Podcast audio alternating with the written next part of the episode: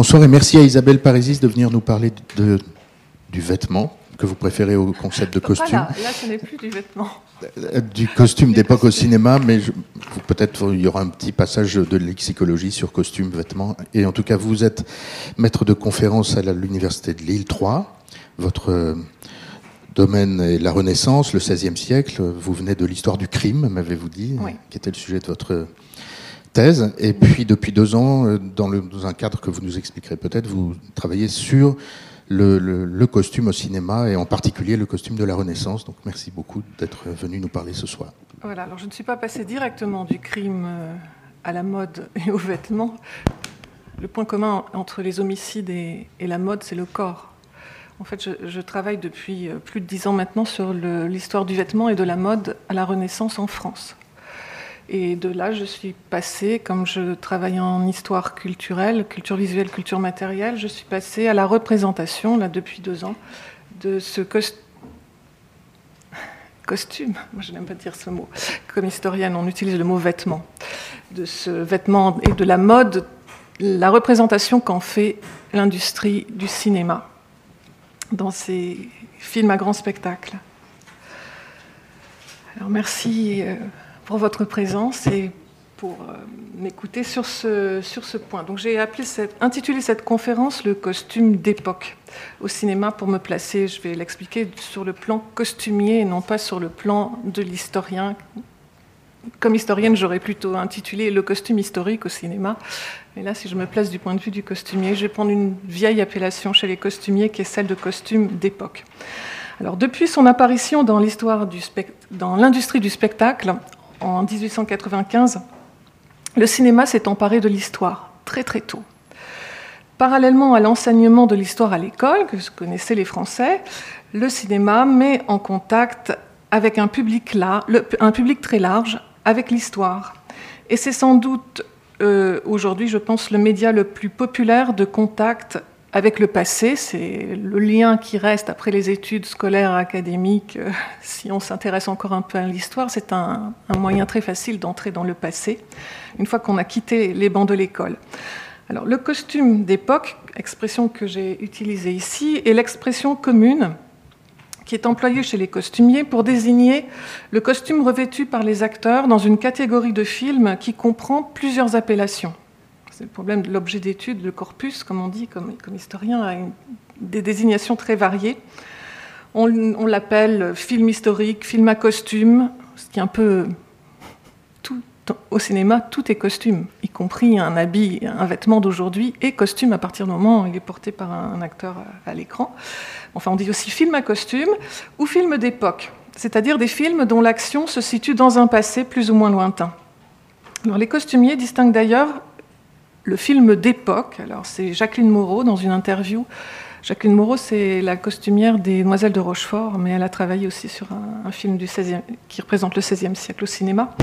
Et euh, elle me disait, euh, on distingue film d'époque. Le film d'époque, c'est tout ce qui, à partir du 19e siècle, donc j'imagine qu'on entend le, 20e siècle dedans aussi, du film haute époque.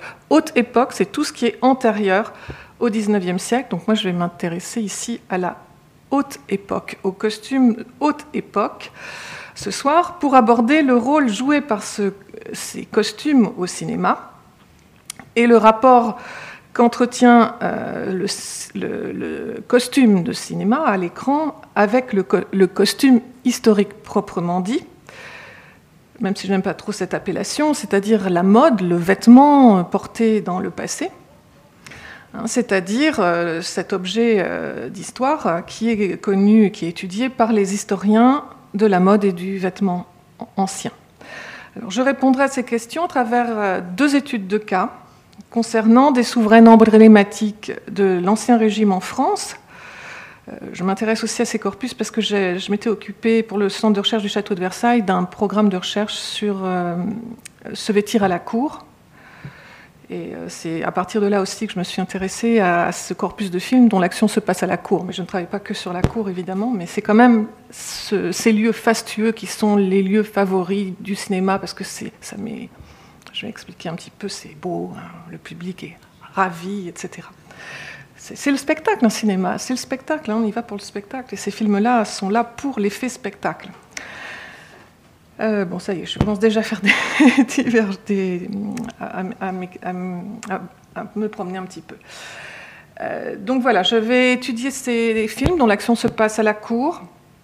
Le premier, c'est La Reine Margot de Patrice Chéreau, qui est sorti sur les écrans en 1994 et qui raconte, euh, ce sont deux monographies, hein, ces deux films, l'histoire de cette princesse de la Renaissance, moins connue, je pense, que Marie-Antoinette, mais connue quand on s'intéresse à la Renaissance, qui est une princesse française qui est prise dans les tourments des guerres de religion au XVIe siècle.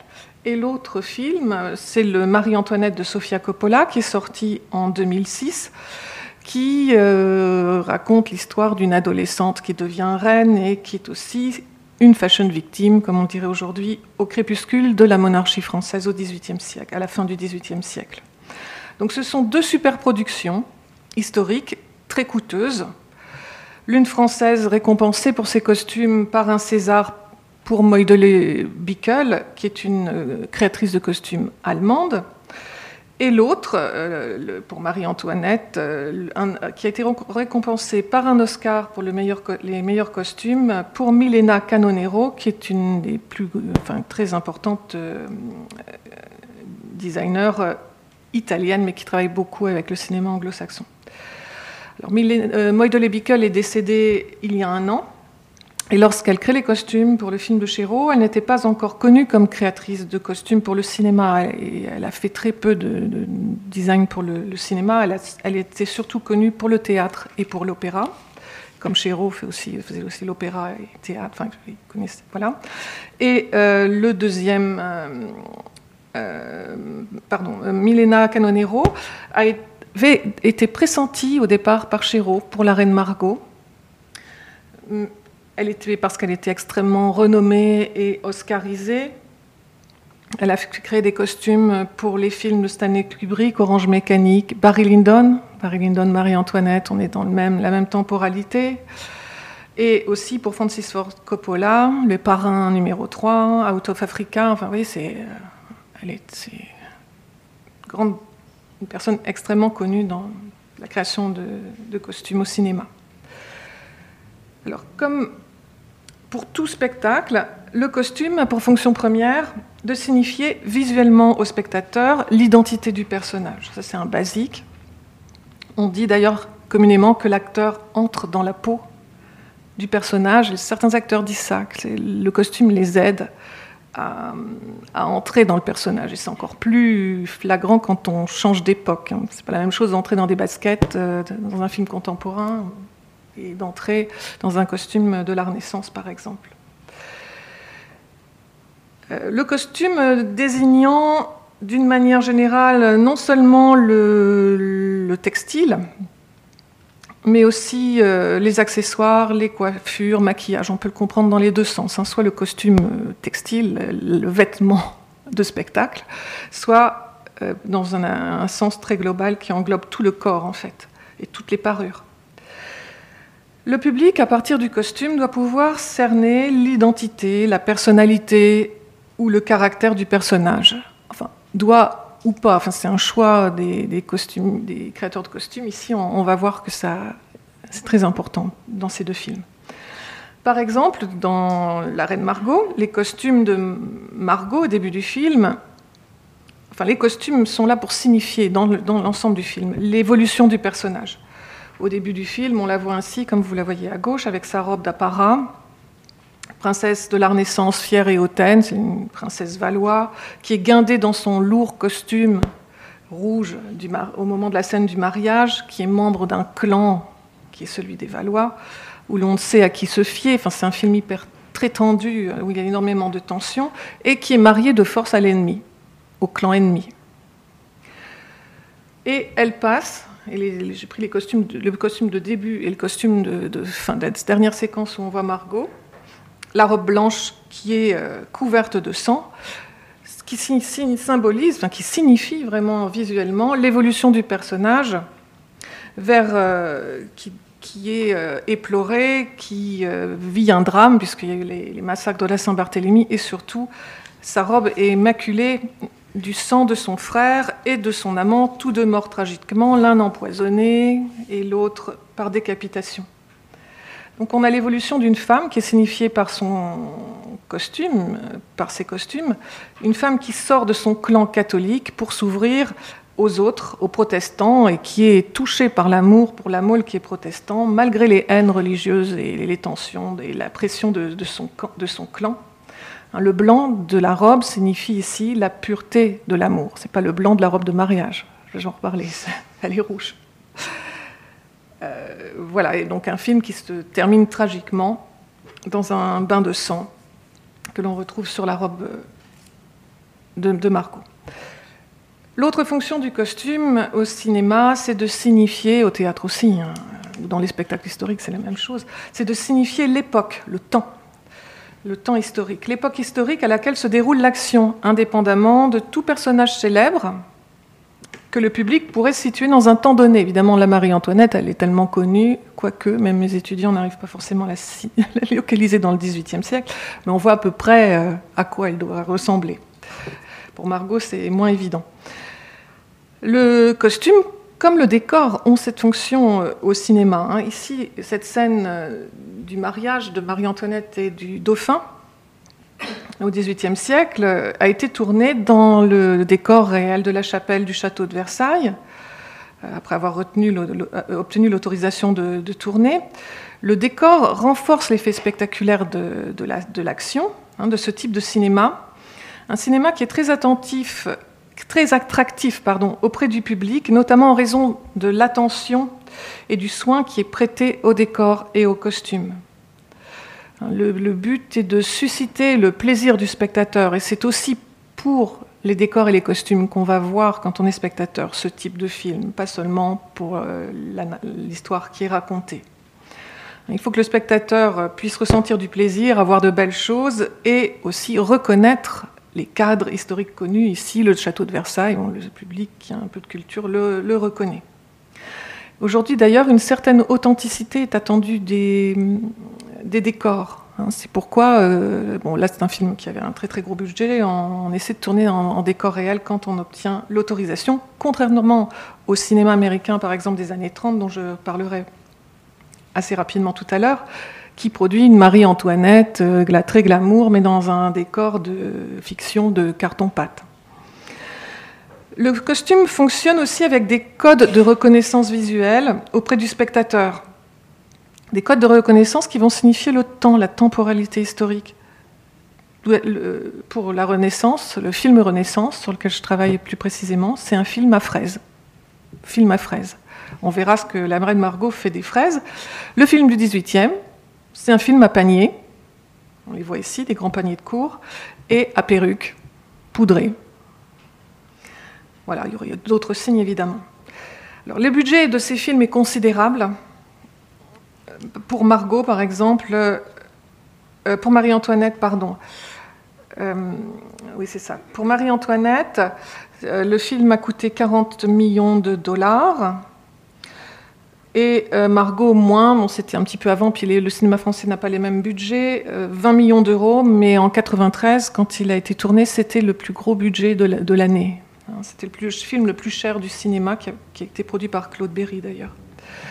Sur ce budget de, euh, pour la reine Margot, sur les 20 millions d'euros, parce que j'ai travaillé sur les devis costumes, ce qui est hyper difficile à trouver quand on travaille sur l'économie du cinéma. Alors là, c'est. Bref.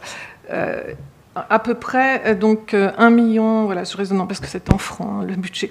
Un million de était consacré au seul costume pour le dernier devis qui a été fait avant le tournage. Donc c'est un coût très important des costumes qui ont été. Ce coût très important ce, pour le coût global du de ce film, mais aussi par rapport à l'investissement qu'on met habituellement dans, le cinéma français par rapport aux costumes, est dû au fait que euh, tout a été créé pour le film. C'est quelque chose d'exceptionnel. On crée pour les rôles et pour la figuration. C'est exceptionnel de faire ça. En général, ça coûte tellement cher, les costumes historiques, qu'on fait de la location. Il y a eu très très peu de location. Donc il y a vraiment une créativité spécifique à, la Reine Margot en question costume. Un coup qui est accentué dans ces films historiques par les figurants. Ce ne sont pas des, comme dans Star Wars, dans une des scènes, des cotons-tiges sur lesquels on, qui servent à fixer des images numériques. Enfin, J'avais vu ça dans les décors, une expo sur les décors de Star Wars, ça m'avait frappé pour, simuler la foule. Hein, ici, on a vraiment euh, des figurants qui sont nécessaires à ce type de cinéma, et surtout à ce cinéma dont l'action se passe à la cour, des cours qui étaient extrêmement peuplées, aussi bien, enfin, plus encore à Versailles, mais aussi déjà au XVIe siècle. En effet, dans, la cour d'Ancien Régime et dans ses reines emblématiques, le cinéma euh, puise de quoi alimenter l'usine à rêve. Le cinéma, c'est une usine à rêve au départ. Hein, c'est pas seulement un cauchemar avec des zombies, etc. C'est un type de cinéma qui insiste sur la douceur de vivre. Pour le XVIe siècle, c'est un peu différent, mais au moins pour le XVIIIe siècle, les décors somptueux, les costumes luxueux, le raffinement dans ces films qui se passent dans les cours, voir la douceur de vivre du XVIIIe siècle, et cette espèce de nostalgie qu'il y a de cette douceur de vivre à la française euh, du XVIIIe siècle qu'on retrouve dans ce cinéma. Tout cela a été bien compris par le cinéma hollywoodien dès les années 1930 qui fait rêver dans les chaumières après la crise de 1929, avec des superproductions qui ont pour vedette des stars aux robes, dont les robes sont des volumes impressionnants.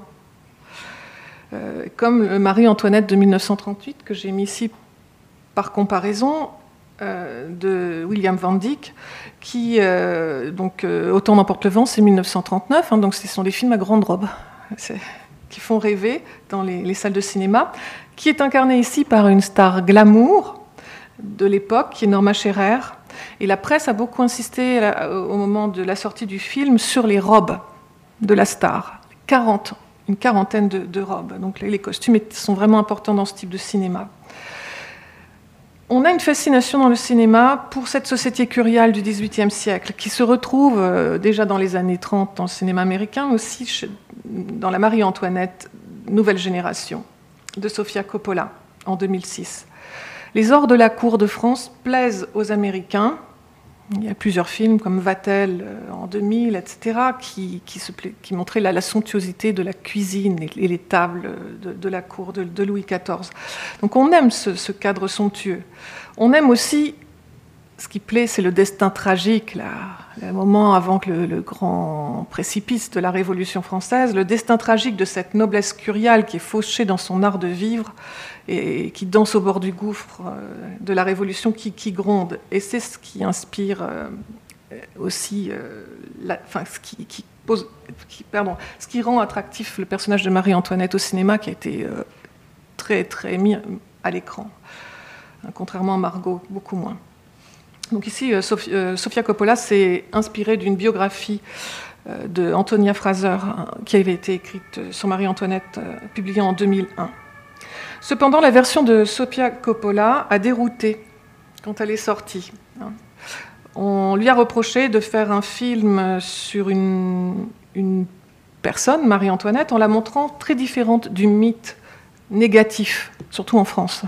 L'Autrichienne, qui est intentionnellement mauvaise, ou bien un cinéma qui représente Marie-Antoinette martyre. On a un martyrologe de Marie-Antoinette aussi au cinéma, la reine victime, la guillotine, etc.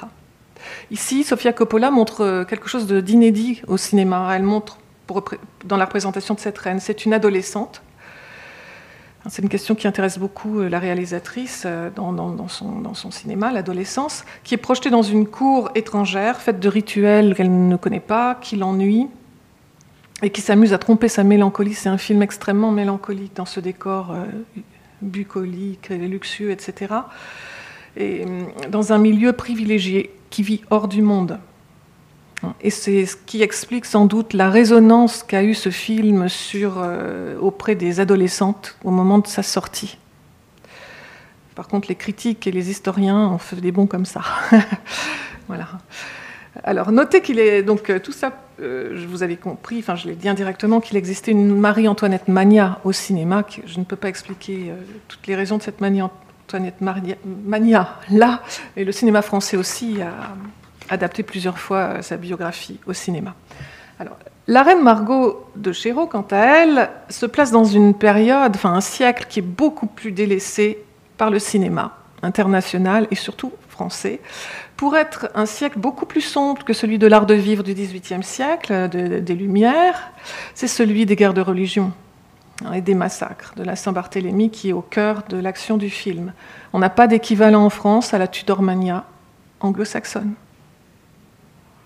alors que c'est une période aussi euh, assez trouble, la période du XVIe siècle, hein, que les problèmes de religion sont partout en Europe à cette époque, mais euh, les Tudors, c'est la dynastie de prestige, etc. Les Valois, non, c'est pas la même chose. Alors Margot doit son existence aussi, euh, cinématographique à la veine des romans historiques de Alexandre Dumas, qui a écrit il n'a pas écrit que les Trois Mousquetaires. Il a aussi, il s'est beaucoup intéressé au XVIe siècle. Il a écrit plusieurs romans qui se passent au XVIe siècle parce que c'est la deuxième partie du XVIe siècle et pour un, auteur, c'est l'idéal. Enfin, le contexte est source de drame. Les guerres de religion, pour ça, c'est très bien. Donc Dumas voyait dans la cour des Valois et dans les guerres de religion un quart de dramatique, de violence, de poison. Euh, les Italiens empoisonneurs, etc., le sang, etc. Et pas seulement donc Dumas et euh, la reine Margot est connue par le, roman de Dumas et elle est adaptée très tôt dès le, cinéma muet au cinéma. Euh, mais elle n'a donné lieu qu'à deux grands films, celui de 1954 euh, avec euh, Jeanne Moreau de Jean Dréville, dont les costumes avaient été dessinés par Rosine de Lamarre, qui était la créatrice française qui a fait euh, plus d'une centaine de films à costumes. Des films qui se passent dans un cadre historique donné et qui étaient très prisés alors par les réalisateurs. Le film est un film très académique et qui traite de manière très feutrée les tensions à la cour et qui traite de manière très soft les massacres de la Saint-Barthélemy, qui donne lieu à une scène très très brève, et un critique de l'époque d'ailleurs, euh, qui a de l'humour, dit que c'est un tableau, la Saint-Barthélemy, c'est un tableau qui ressemble plutôt à un tableau des Folies Bergères, pour vous dire, euh, qu'on voit une femme nue qui traverse le champ de la caméra, et pouf, qui se jette dans, la scène, et c'est tout. Donc c'est voilà, donc c'est pas du tout le. si vous avez vu la Reine Margot de Chéreau, on n'est pas du tout dans, mais on est dans les années 50 et, puis euh, c'est un sujet douloureux douloureux, euh, je sais pas, c'est un sujet délicat à aborder, hein, les guerres civiles et religieuses euh, en France. Surtout, et puis après la guerre, hein, Deuxième Guerre mondiale. Au contraire, chez Chéreau, Chéreau prend un à bras le corps la question des tensions à la cour, c'est ce qui l'attire dans ce film, et de la violence. Les Valois sont présentés comme une famille mafieuse à la Francis Ford Coppola, voire incestueuse. On a toute la légende des Valois depuis le XVIe siècle qui ressort là. Hein. Des images euh, très réalistes sont données de la Saint-Barthélemy, pas du tout folie bergère ici. Hein. Pour Chéreau et pour sa co-scénariste, Daniel Thompson, le film est en résonance avec l'actualité au moment du tournage. Au moment du tournage, il y a les massacres en ex-Yougoslavie, et Chéreau en parle souvent dans ses, euh, euh, interviews. Et au moment où sort le film, je crois que c'est aussi les massacres du, du Rwanda, donc des gens qui s'entretuent dans un même pays. Euh, pour eux, il s'agissait de tirer une leçon de ce phénomène des guerres de religion et du fait que l'on puisse tuer au nom de Dieu. Donc il y avait une sorte de cinéma engagé en ce sens. Et l'héroïne ici, Margot, euh, qui vit dans ce contexte troublé, connaît néanmoins la rédemption hein, par l'amour en traversant toute cette période très trouble. Alors tout ça, j'ai insisté, je suis désolée, je suis obligée de de vous donner tout le cadre pour que vous compreniez ensuite mieux les costumes. Avant, je vais entrer maintenant directement dans l'analyse des costumes, en, vous projetant, projetant, oui, une séquence, deux séquences en fait, de chaque, une séquence pour chaque film, qui me paraissent très significatives du rôle joué par les costumes dans ce type de cinéma. Dans La Reine Margot, ici, la deuxième séquence du film, qui est celle du mariage à Notre-Dame avec Henri de Navarre, un cousin Henri de Bourbon, protestant. de Navarre. Et Margot Acceptes-tu de prendre pour épouse Marguerite de Valois? J'accepte. Marguerite de Valois. Acceptes-tu pour époux Henri de Bourbon, roi de Navarre?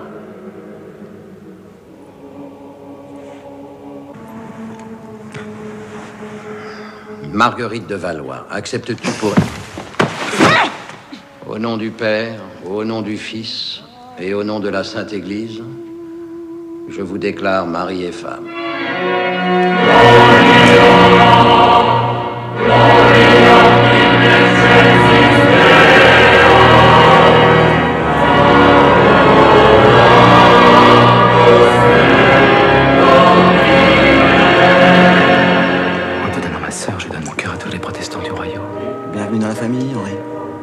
C'est une famille un peu particulière, mais pas si mal, tu verras.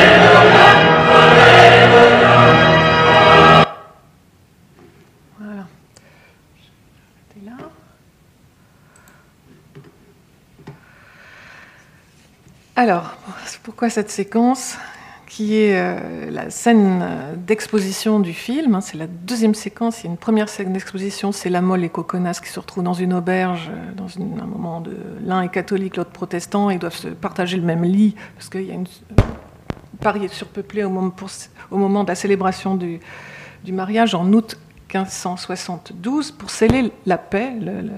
on en parle, dans Catherine de Médicis en parle. La paix qui a été signée en 1570, qui est l'une des grandes paix des guerres de religion, qui est la paix de Saint-Germain. Pour sceller la paix, on marie les, enfants des deux clans, euh, enfin des deux parties euh, adverses. Alors c'est une scène d'exposition à grand spectacle. Vous avez vu la foule, les décors, les costumes. Là, il y a du costume. hein. Ça fait partie du charme de ce type de, de film. On en a plein la vue, puis ils sont magnifiques. C'est une scène qui expose les tensions entre les principaux protagonistes. On a les dialogues hein, qui servent à expliquer un petit peu le, contexte. Donc c'est un mariage imposé. Le coup donné par le roi à sa sœur, euh, paf, au début de la séquence le, le signal. Et la scène expose aussi les principaux personnages du film, hein, Margot, Navarre, euh, le, roi, Charles IX, donc Catherine de Médicis, Coligny, Guise, Anjou, Condé, enfin qui vont tous jouer des, rôles plus ou moins importants par la suite, avec des dialogues très tendus et on est dans quelque chose de, une ambiance très lourde et on a une cour euh, qui est un petit peu présentée comme une souricière dans laquelle les personnages sont coincés. Alors cette séquence restitue par les costumes la magnificence de la cour de la Renaissance. Une magnificence que n'auraient pas renié les princes du XVIe siècle, hein, pour lesquels le paraître, la ce qu'on appelle la magnificence du paraître est très très importante. Le luxe, on dirait aujourd'hui, le luxe. Euh, en revanche, ces costumes très luxueux contrastent avec les décors qui sont réduits euh, au minimum, comme une simple toile, un peu comme dans les, peintures. euh, comment c'est euh, J'ai reparlé après de Zurbaran, enfin des peintures espagnoles du XVIIe siècle. Euh, Ce qui met d'ailleurs, euh, c'est un choix esthétique de la part euh, du cinéaste, mais ça met encore plus en, relief les, costumes, parce que le fond est monochrome et ça fait ressortir les costumes.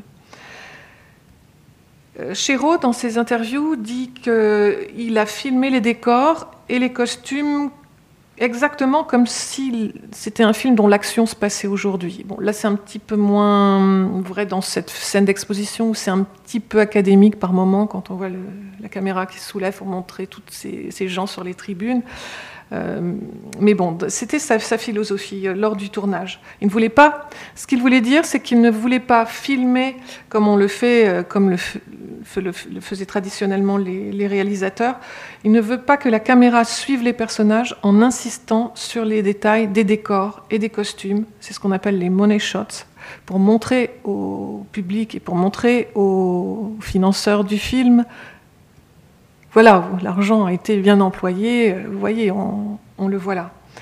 Hein, sa façon de filmer est plutôt une, façon de filmer avec des plans rapides qui ne permettent pas aux spectateurs de s'arrêter sur les détails du costume. Et d'ailleurs, les costumes, le choix esthétique qui a été fait, ce sont des costumes épurés. Je vais revenir là-dessus par rapport aux costumes que portaient vraiment les princes à la Renaissance, qui étaient bien plus chargés que ça. Même si vous avez la robe de Margot ici est spécifique, j'en reparlerai.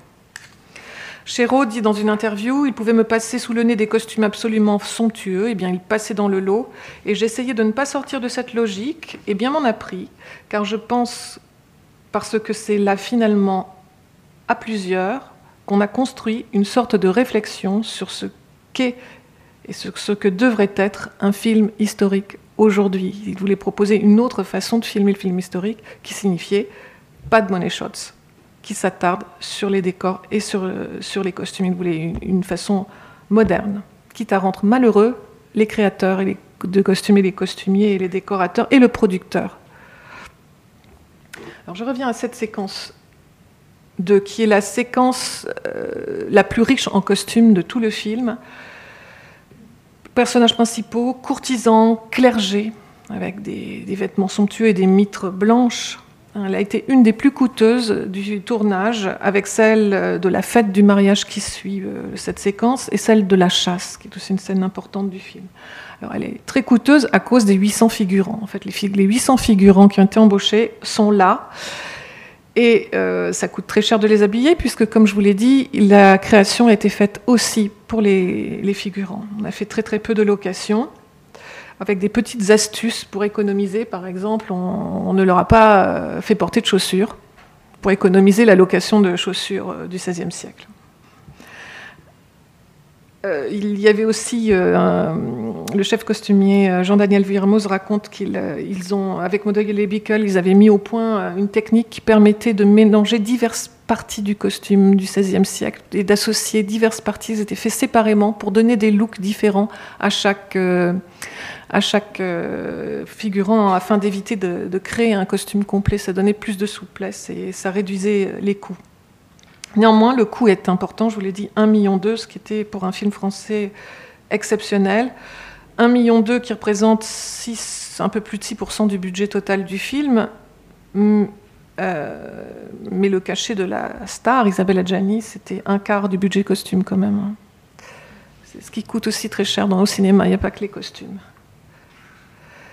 Alors, cette euh, façon de filmer les, costumes de Chéreau comme si de rien n'était, pardon, malgré cette façon de, filmer comme si de rien n'était les costumes, l'impact visuel des costumes est réel, parce qu'ils sont aussi fabriqués pour ça, et Chéreau le savait aussi, il en a discuté avec Moïdele Bickel, car les signes émis par le costume sont très forts.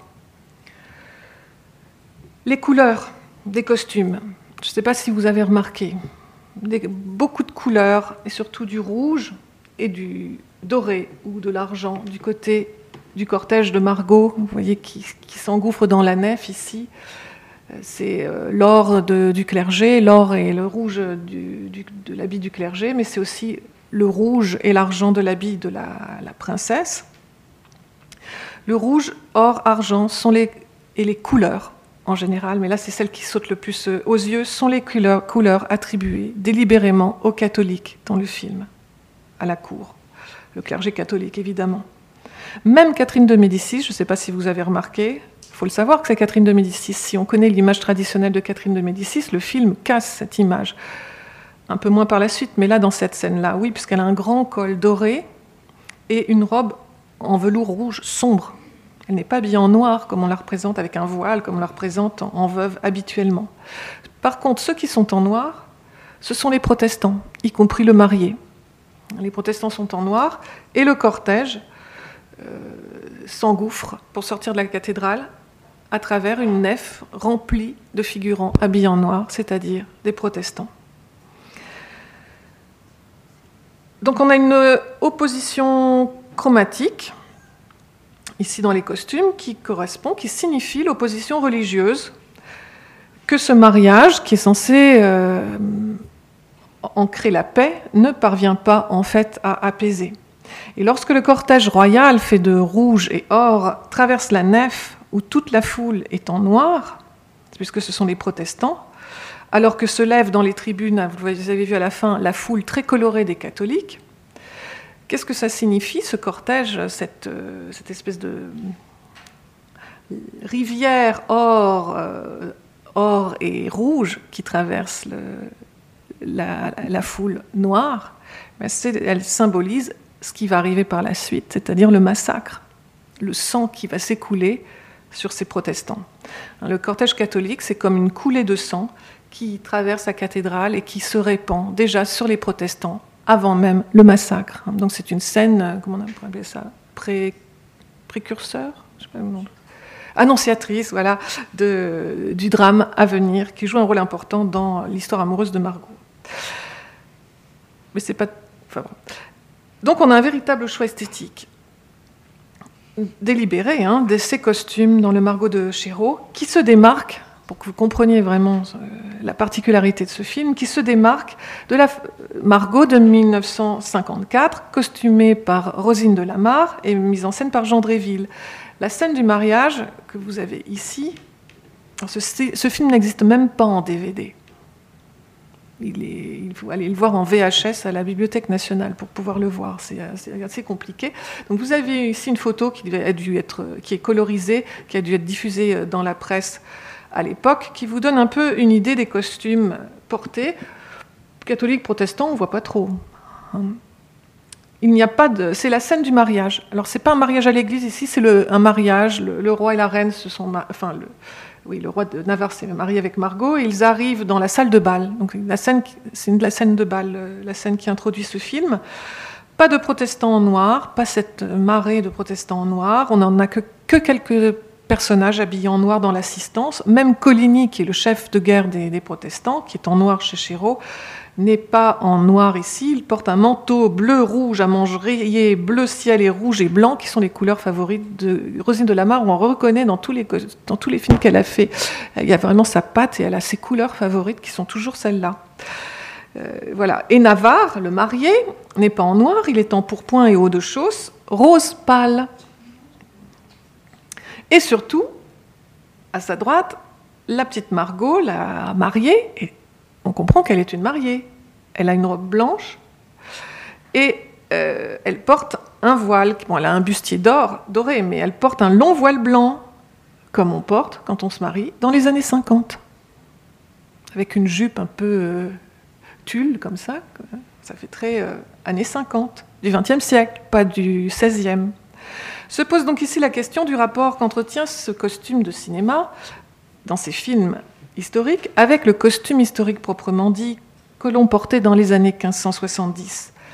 Car ni les costumes créés dans les années 1950, ni ceux créés pour Chéreau dans les années 1990 ne sont évidemment fidèles, rigoureusement fidèles aux sources historiques écrites et iconographiques de cette époque, qui sont rares, mais qui ont le mérite quand même d'exister, même si on a de petites mentions en effet, euh, si on, veut analyser le costume de cinéma comme on le voit sur certains blogs sur Internet au regard du critère d'authenticité historique, ou comme le font les historiens,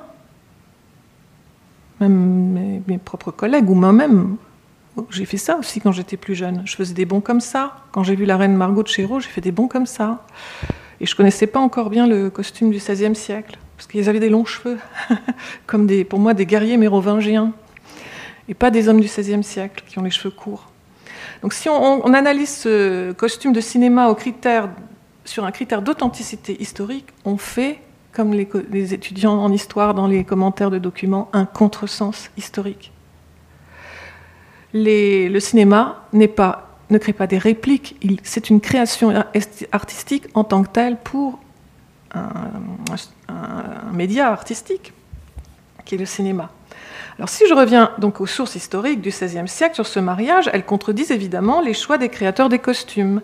Par exemple, la relation de la cérémonie du mariage par différents témoins parle de princes protestants qui délaissent le deuil, parce que euh, euh, Henri de Navarre, les protestants sont en deuil de Jeanne d'Albret, c'est ça, qui est la mère d'Henri IV, du futur Henri IV, soupçonnée d'être assassinée dans la version de Chéreau par euh, les, Valois.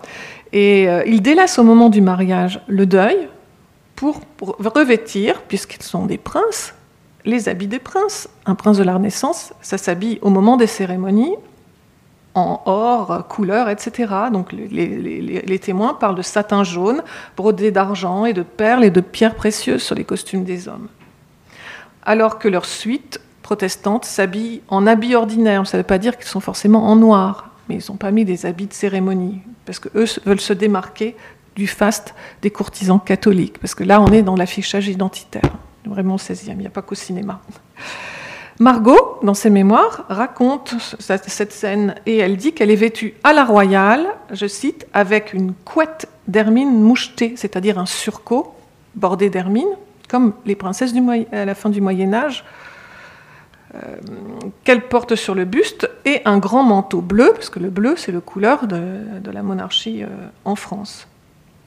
Elle a un costume, en fait, très, qui au XVIe siècle, elle porte un costume au moment de son mariage qui est d'un archaïsme cérémonial qui, la signifie qu'elle est dans la lignée des autres reines. Hein. c'est aussi ça. Hein. Ici, c'est pas du tout ce qu'on fait au cinéma. Hein, on ne veut pas faire de reconstruction archéologique des modes anciennes. Le costume de cinéma est un hybride. Hein, c'est le cas dans les deux Margot, de 54 et de 94.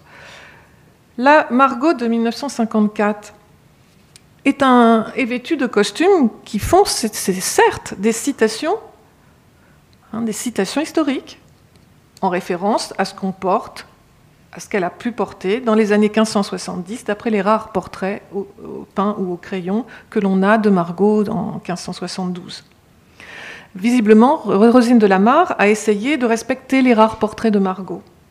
Les cheveux sont frisottés, blonds, en raquettes, comme on dit au XVIe siècle. Les perles sont cousues au bustier, les manches gigots, elle reprend les manches gigots, hein, que le, sorte de manche gigot, et la fraise, qui signifie qu'on est à la Renaissance. Mais il y a quand même un télescopage temporel avec l'époque de création du film. Le bustier que porte Jeanne Moreau est un bustier à poitrine, en pointe, alors qu'au XVIe siècle, les bustiers avec les corps piqués qu'on commence à porter dans la deuxième partie du XVIe siècle sont là pour écraser la, poitrine et pour l'aplatir. Dans les années 50, c'est impensable. Si on veut montrer ce que c'est qu'une femme sexy, on n'écrase pas ses seins. C'est la mode. Euh, les seins en obus quasiment. Enfin, voilà, il faut les faire ressortir. Donc, hybride. Autre hybride, euh, enfin là c'est hybride avec je ne sais pas quoi, mais c'est le, chapeau improbable qu'on retrouve beaucoup dans le cinéma, déjà dans les années 30, etc. Cette coiffe dans le cinéma français qu'on retrouve, et je, n'arrive pas à résoudre le mystère, ça traîne comme ça jusqu'aux années 60. C'est ce chapeau improbable en forme de double croissant qui évoque bien sûr les chaperons que portaient les dames du XVIe, mais qui est remanié. Euh, Margot est habillée, là vous ne le voyez pas, la photo est en noir et blanc, mais en robe bleu ciel dans cette séquence. Et les robes des. Euh, pas pour Margot, mais des robes des, euh, figurantes ont des fermetures équialaires et on a des gros plans qui les, qui montrent. Enfin, si on a l'œil et qu'on fait attention, euh, moi je fais attention à tout ça évidemment, puis je le vois plusieurs fois le film. Voilà, voilà, donc on est vraiment, il y a vraiment des télescopages importants dans ces costumes. Donc on crée un hybride 16e siècle, année 1950, pour créer une proximité visuelle avec la mode féminine des spectatrices. Une belle femme sexy dans les années 50, ce n'est pas une belle femme sexy du 16e siècle. Il peut aussi avoir des raisons euh, techniques. le choix des couleurs est aussi impliqué par les pellicules de, cinéma de, l'époque. La fermeture éclair, bah, parce que euh, c'est plus rapide pour s'habiller, euh, et puis on ne fait pas attention à ces détails, on n'est pas dans la reconstitution archéologique. Aujourd'hui, on fait plus attention à ça. Le coût des matériaux aussi peut justifier, enfin voilà, beaucoup de choses. La Margot de 94 de, par Moïse de Lébical et hum, témoigne d'un autre type de télescopage temporel, sans pour tom- tomber pour autant dans l'achronie totale, c'est-à-dire l'effacement total de la période historique de référence. Car les robes de mariage de Margot euh, sont très inspirées de la mode féminine de la Renaissance. Euh, Moïse de Lebickel a fait des recherches là-dessus. Cette magnifique robe, avec ses 4 mètres de traîne et 7 mètres de manteau, très lourde, qui a coûté euh, 11 400 euros, en euros aujourd'hui, 75 000 francs à l'époque, euh, a demandé hum, de la créativité du point de vue technique. Comme on voulait reprendre des motifs qui étaient très courants sur les vêtements princiers au XVIe siècle, qui est le motif à grenade, qui signifie au XVIe siècle la fertilité de la femme, le motif à grenade. Euh, on a repris ces motifs euh, à partir d'albums d'ornementique du XVIe siècle et on- qu'on a euh, imprimé, enfin imprimé, sérigraphié sur de la soie, spécifiquement pour le, film, ce qui explique aussi le, coût de- des costumes. Parce que vraiment là, on voulait être fidèle à l'ornementique de la Renaissance. En revanche, le style de la robe, j'ai mis euh, ces deux portraits euh, parce qu'ils sont quand même, pour moi, ça, ça- sautait aux yeux, même s'il y a une petite différence sur les manches. Mais quand on regarde, par exemple, c'est euh, la façon dont sont montées les manches, dont sont ornementées avec cette espèce de bourrelet comme ça autour des manches, autour des articulations des, épaules, les épaulettes, voilà. Euh, ça, c'est inspiré de la mode italienne, de la mode florentine et pas du tout de la mode française dans les années 1570. Et, là, c'est même la mode florentine des années 1540. C'est-à-dire que la créatrice, elle va là, elle reste dans la Renaissance, mais elle pioche dans la Renaissance qui lui paraît, qui, va euh, correspondre à l'esthétique qu'elle veut donner à ses costumes. Et elle a rajouté à cette robe un collet monté, c'est-à-dire qu'elle a fermé, il n'y a pas de décolleté, surmonté d'un grand col blanc en plateau qui est alors qui là vient euh, des rébateaux, des, cols plats que portent les Espagnols, les hommes espagnols au début du XVIIe siècle. C'est-à-dire qu'elle va chercher en amont dans la mode florentine du XVIe, en aval dans la mode euh, masculine espagnole du, XVIIe siècle. Et elle fabrique ce costume spécifique. Alors pourquoi? C'est pas qu'une raison esthétique, c'est aussi parce que le, costume doit signifier aussi euh, l'émotion, euh, ce qui se passe pendant, pendant la scène. C'est la scène où Margot résiste, pas longtemps puisqu'elle se prend une baffe sur la tête pour euh, dire oui au, mariage qui lui est imposé. Elle résiste et son costume signifie cette raideur, cette résistance de la, de la princesse une raideur que signifie mieux ce type de col et, euh, le cou enserré comme ça dans ce col, euh, ce col droit qu'un grand décolleté de princesse de, de la Renaissance. Donc on a ici un télescopage temporel qui joue de prochronisme en allant en aval vers le XVIIe siècle, mais aussi de prochronisme en allant en aval encore plus loin dans les années 1990 puisque, euh, bon, je n'ai pas mis les photos pour tout le monde, vous voyez ici la coiffure euh, du roi et de Anjou, son frère, et de, des mignons, hein, des favoris dans la garde rapprochée d'Anjou, sont des cheveux longs. Et ça, c'est quoi dans les années 90 Pour moi, parce qu'à l'époque, je travaillais sur les mérovingiens, alors ça faisait mérovingien, j'ai jamais vu un mérovingien, mais je- guerriers aux cheveux longs, les rois euh, mérovingiens avaient des cheveux longs, mais en fait, c'est grunge, c'est Nirvana, c'est Kurt Cobain, c'est ça. C'est, je pense, la référence au présent, au moment. Et puis, c'est, aussi pour les distinguer des autres courtisans, pour montrer cette espèce de famille, euh, cette famille incestu- incestueuse, dans- représentée comme incestueuse dans le film, qui vit comme un clan. La reine est maquillée comme une, euh, euh, mannequin des années 90 avec un rouge à lèvres qu'on n'aurait jamais trouvé sur des lèvres euh, au XVIe siècle, etc. La couronne aussi, la couronne n'est pas une couronne telle qu'on l'aurait portée au XVIe siècle, elle, elle a été fabriquée par une créatrice de bijoux euh, des années 90.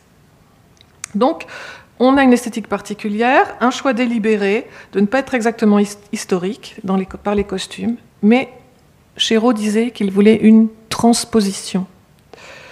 dit pas télescopage ni euh, hybride, il dit qu'il transpose. Des costumes qui transposent pour servir le propos du réalisateur et aussi pour ce qui est de se démarquer pardon, du film historique académique, euh, de cinéma ou à la télévision, qui est plus obsédé, dit-il, par une certaine authenticité dans la. Mais ça, c'est ce qu'il dit, mais c'est pas vrai en fait. Hein. Aucun n'est authentique, hein. c'est pas aucun, mais ils sont tous marqués profondément par leur période de production. Mais pour lui, il disait qu'ils étaient, euh, voilà, il recherchait l'authenticité, ce que lui ne recherche pas, alors qu'il est peut-être plus fidèle, les costumes sont plus fidèles à l'esprit des costumes du XVIe siècle que ceux de Rosine de Lamar, par exemple, pour la robe de Margot au moment du mariage. Alors Chéreau évacue, euh, a fait le choix aussi d'évacuer dans son film, ce qui n'est pas flagrant dans cette scène-là parce qu'on en voit un petit peu, ce qui est l'emblème du film Renaissance au cinéma, c'est la fraise. La fraise qui n'est portée que rarement, sauf dans cette scène au départ du mariage, et qui est aussi portée très courte. Très courte, parce qu'on euh, le voit dans les, images des essais costumes, Vachero dit qu'elle mange le visage. Dans, pour nous, avec notre regard du XXe du XXIe siècle, ça mange, on ne voit plus que la fraise. Ce qui n'était certainement pas le cas des gens du XVIe qui étaient habitués à voir la fraise. Donc, il l'évacue euh, au maximum. Et il évacue aussi d'ailleurs tout ce qui est chapeau. Alors que dans les films, si vous regardez euh, les films, euh, le Margot de Delamare, il y a des chapeaux, des chapeaux et des chapeaux. Il était hors de question de lâcher les chapeaux. Hein, parce que là aussi, ça mange, comme il fait beaucoup de gros plans des acteurs, ça mange, il veut le, que on n'ait que le, visage, en fait, et l'émotion. Ah oui, j'ai, oui, là je suis désolée, j'ai oublié de vous, pour vous montrer qu'il y avait aussi un autre prochronisme qui était euh, favori chez Moy de Le Bickel. Je vous ai parlé, du, elle va chercher dans le début du XVIIe siècle des références esthétiques pour ses costumes. Vous avez un autre exemple ici pour le costume de Margot au moment du massacre de la Saint-Barthélemy. Euh, elle, euh, la robe de Margot est inspirée de, on, le voit par ses croquis de travail en fait, parce qu'elle elle fait, elle dessine, euh, elle fait pas des maquettes hyper léchées comme euh, peuvent le faire beaucoup de costumiers. Elle fait des, des, maquettes, enfin des dessins assez euh, à main levée avec un fusain, une sorte de fusain et 100 mètres de couleur et c'est au vif comme ça. Et elle, la posture des, des personnages de cinéma, elle, c'est la posture des, de tableaux de référence qu'elle a utilisés quand elle a fait sa documentation. Alors ça demande, quand on travaille là-dessus, d'avoir une bonne culture visuelle de l'histoire de l'art aussi, parce que l'histoire de l'art, les, costumiers aussi euh, vont aussi chercher dans les portraits hein, pour, faire euh, ces costumes. Et en fait, euh, il y a le, le dessin, la maquette de costume qu'elle fait pour Margot, c'est ça. C'est vraiment ça, c'est ce tableau de Zurbaran, la Sainte Dorothée, un tableau des années 1640 dans peinture euh, espagnole du siècle d'or. Donc voilà des exemples de prochronisme euh, pour ces costumes de Margot. Je passe maintenant, on va faire un bond de deux siècles pour se retrouver à Versailles avec euh, la Marie-Antoinette de Sofia Coppola. Ici, une séquence qui suit euh, qui se situe euh, dans, un épisode important dans la vie de Marie-Antoinette, qui est mariée donc au, dauphin, qui suit la naissance euh, du premier enfant du comte d'Artois, donc du frère du, dauphin, et la jeune reine s'effondre, elle pleure, Marie-Antoinette pleure, oui, elle est reine là maintenant, parce qu'elle n'a toujours pas d'enfant, et ils ont mis du temps à avoir des enfants, et sa position est menacée à la cour auprès du roi. Et elle se situe, cette séquence, entre une autre séquence qui est celle euh, de, de l'opéra. Elle va à l'opéra avec le roi et c'est la rencontre avec euh, Fersen, qui est une scène d'oubli de, la tristesse. On va se défouler comme euh, des, jeunes qui vont en boîte de nuit pour.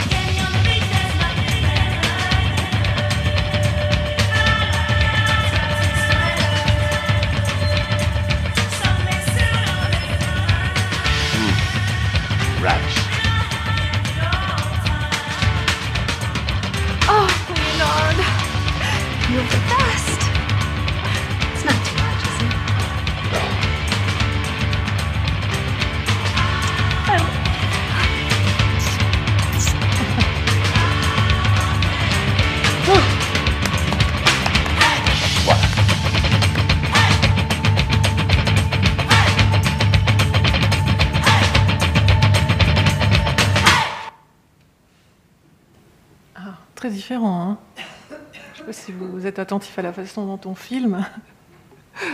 Autant Chéreau, euh, qui se, défend de filmer les, costumes, euh, là c'est que les costumes. Parfois on se demande pourquoi on met des costumes aux figurants, parce qu'on filme que leurs pieds, par exemple les chaussures. Hein. Ah oui, mais on est dans un autre contexte, c'est un- une autre réalisatrice et un autre personnage. Je vais essayer d'expliquer un petit peu tout ça. C'est euh, une scène intimiste. Marie-Antoinette est dans son, boudoir. C'est euh, ce que des commentateurs ont appelé le girly moment avec ses copines. Elle est là, euh, elle mange des gâteaux, boit du champagne. on joue aussi au jeu d'argent et, on essaie des chaussures, on essaie des, des vêtements, la coiffure avec le coiffeur à la mode, etc. C'est une scène de shopping dans le boudoir de la reine. Euh, oui, donc comme je le disais, l'anti-chéro dans la façon de, filmer, tout ce qui est matériel, la culture matérielle que l'on veut restituer à, à l'écran, les décors et le costume. Même si le montage de la séquence se fait à un rythme très saccadé, vous voyez, c'est un, autant le mariage de Chéreau par Chéreau était assez académique dans sa façon de filmer avec des plans qui durent assez longtemps. Ici, de temps en temps saccadés, mais aussi euh, des, plans euh, qui, durent longtemps. Ici, on a une séquence qui est montée à un rythme saccadé parce que c'est une référence au clip vidéo. C'est une référence à la culture de la réalisatrice. Un référence au clip vidéo euh, et une caméra qui se plaît à filmer la mode du XVIIIe siècle, avec les travelling sur les chaussures, sur les vêtements, sur euh, la présence des éventails qui ouvrent la séquence, la coiffure, le rôle de la coiffure, les cartes, les couleurs, des jetons, des pâtisseries. Il y a beaucoup, beaucoup, beaucoup de couleurs. C'est une scène, tout ça signifie qu'on est dans une scène de jubilation, une scène de plaisir d'essence, une scène très euh, sensuelle, très gourmande. hein. C'est le girly moment of shopping ici. Là. C'est parce que là, on est dans la référence à cet art de vivre à la française qui fascine beaucoup, cet art de vivre et cette culture matérielle du XVIIIe siècle qui, dit Sofia Coppola, c'est ça qui a d'abord attiré la réalisatrice vers cette période, avant le personnage, même si le roman de euh, Antonia Fraser a, a été inspiré son, son scénario, c'est d'abord cet art de vivre à la française qui l'a inspiré. Parce que c'est pas une, réalisatrice qui, est habituée à faire du film historique, pas du tout. Elle fait du film contemporain. Et cette, séquence est rythmée par la chanson I Want Candy, qui date de 1982. Donc j'aime les friandises, les bonbons, tout ça. Qui est le, sous-titre est Girls Eat Boys. Je vous ai dit que c'est une scène, de sensualité. Hein, c'est une scène euh, de métaphore, comme la chanson, hein, du désir sexuel féminin, qui est mis en fait en miroir avec la séquence euh, qui, qui pré- précède, hein, où Marie-Antoinette s'effondre en larmes parce que euh, voilà, elle n'a pas d'enfant. Et si elle n'a pas d'enfant, c'est à cause des défaillances sexuelles du, dauphin et devenu roi. Hein, donc c'est, euh, elle se défoule métaphoriquement. De sa frustration dans, cette scène, euh, avec la mode, les, gâteaux, le jeu, la musique, et- etc. Le groupe euh, qui joue cette euh, chanson, c'est un groupe anglais New Wave, alors qui, était, qui avait fait un tube qui s'appelle Bow Wow, Bow qui a fait ce, ce tube, qui a, ça a été un tube aux, aux États-Unis au moment de l'adolescence de Sofia Coppola. Et c'est cette chanson qui crée un pont entre euh, l'adolescente euh, des années 80 qui a été Sofia Coppola et l'adolescente du XVIIIe siècle, puisqu'elle est la bande son du, de la séquence, et qui crée un pont aussi entre cette adolescente du XVIIIe et celle euh, de 2006, alors qu'il existe au même moment un revival des années 80 dans la culture musicale des jeunes. Ce- cette séquence parle de l'inconscient et de la frustration de, cette jeune reine, mais aussi de la fascination, pas seulement du personnage historique, mais aussi des jeunes femmes des années 2000 pour toutes les choses qui touchent à la mode et à la gourmandise, euh, pâtisserie, etc. Des choses superficielles. C'est ici que je dis ça. C'est une industrie aussi, c'est une économie. Mais c'est, euh, du point de vue moral, c'est considéré comme quelque chose de superficiel. Et pour et je pense aussi que chez euh, Sofia Coppola, il y a aussi une volonté de, de distance ironique par rapport à, à, cette fascination pour tout ça.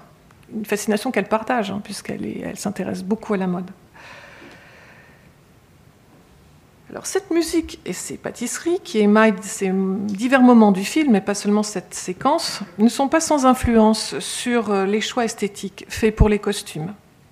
Cette scène est représentatrice du choix de la palette chromatique pour les costumes féminins, rose, vert pistache, jaune d'or, etc., qui avait été demandé par Sofia Coppola à la créatrice des costumes, Milena Canonero. Hum, elle en parle dans ses interviews, Milena Canonero, de ça. La palette, c'est des couleurs pastel ou bien des couleurs vives qui font référence aux macarons. Vous savez beaucoup plus, les couleurs des macarons, euh, très à la mode alors du pâtissier parisien La Durée inventeur au milieu du XXe siècle de ces biscuits, qui n'existent pas au XVIIIe siècle, et qui a fabriqué pour le film ces biscuits, mais aussi tous les gâteaux là qui font saliver les Saint-Honoré à la chantilly et les l'ispahan grand macaron à framboise et couleurs de gâteaux, de pâtisserie française inspirent euh, la palette des souliers, des éventails, des robes, etc. La chanson aussi a joué un rôle pour les costumes. Euh, dans une interview, euh, Milena Canonaro explique que la chanson de I Want Candy a servi de repère. Je la cite. Les couleurs et les textures devaient évoquer des choses que vous aviez envie de manger. On peut dire que nous avons été influencés par l'époque, mais nous n'en offrons pas une vision classique. C'est quasiment une collection, comme une collection de mode, et c'est parfois très rock'n'roll une collection d'ailleurs, c'est assez amusant. la, scène, c'est une scène d'essayage. Il y a la, reine qui en, qui en, fait des bisous comme ça, comme si c'était euh, Karl Lagerfeld, vous voyez, c'est le, coiffeur Léonard, qui était un référence au coiffeur Léonard, même si la perruque est une perruque de, des prédandis anglaises, des macaronis anglais. Ça n'existait pas en France, ces perruques pain de sucre, mais ça fait excentrique, voilà, c'est les perruques excentriques, coiffeur excentrique, reine à coiffure excentrique.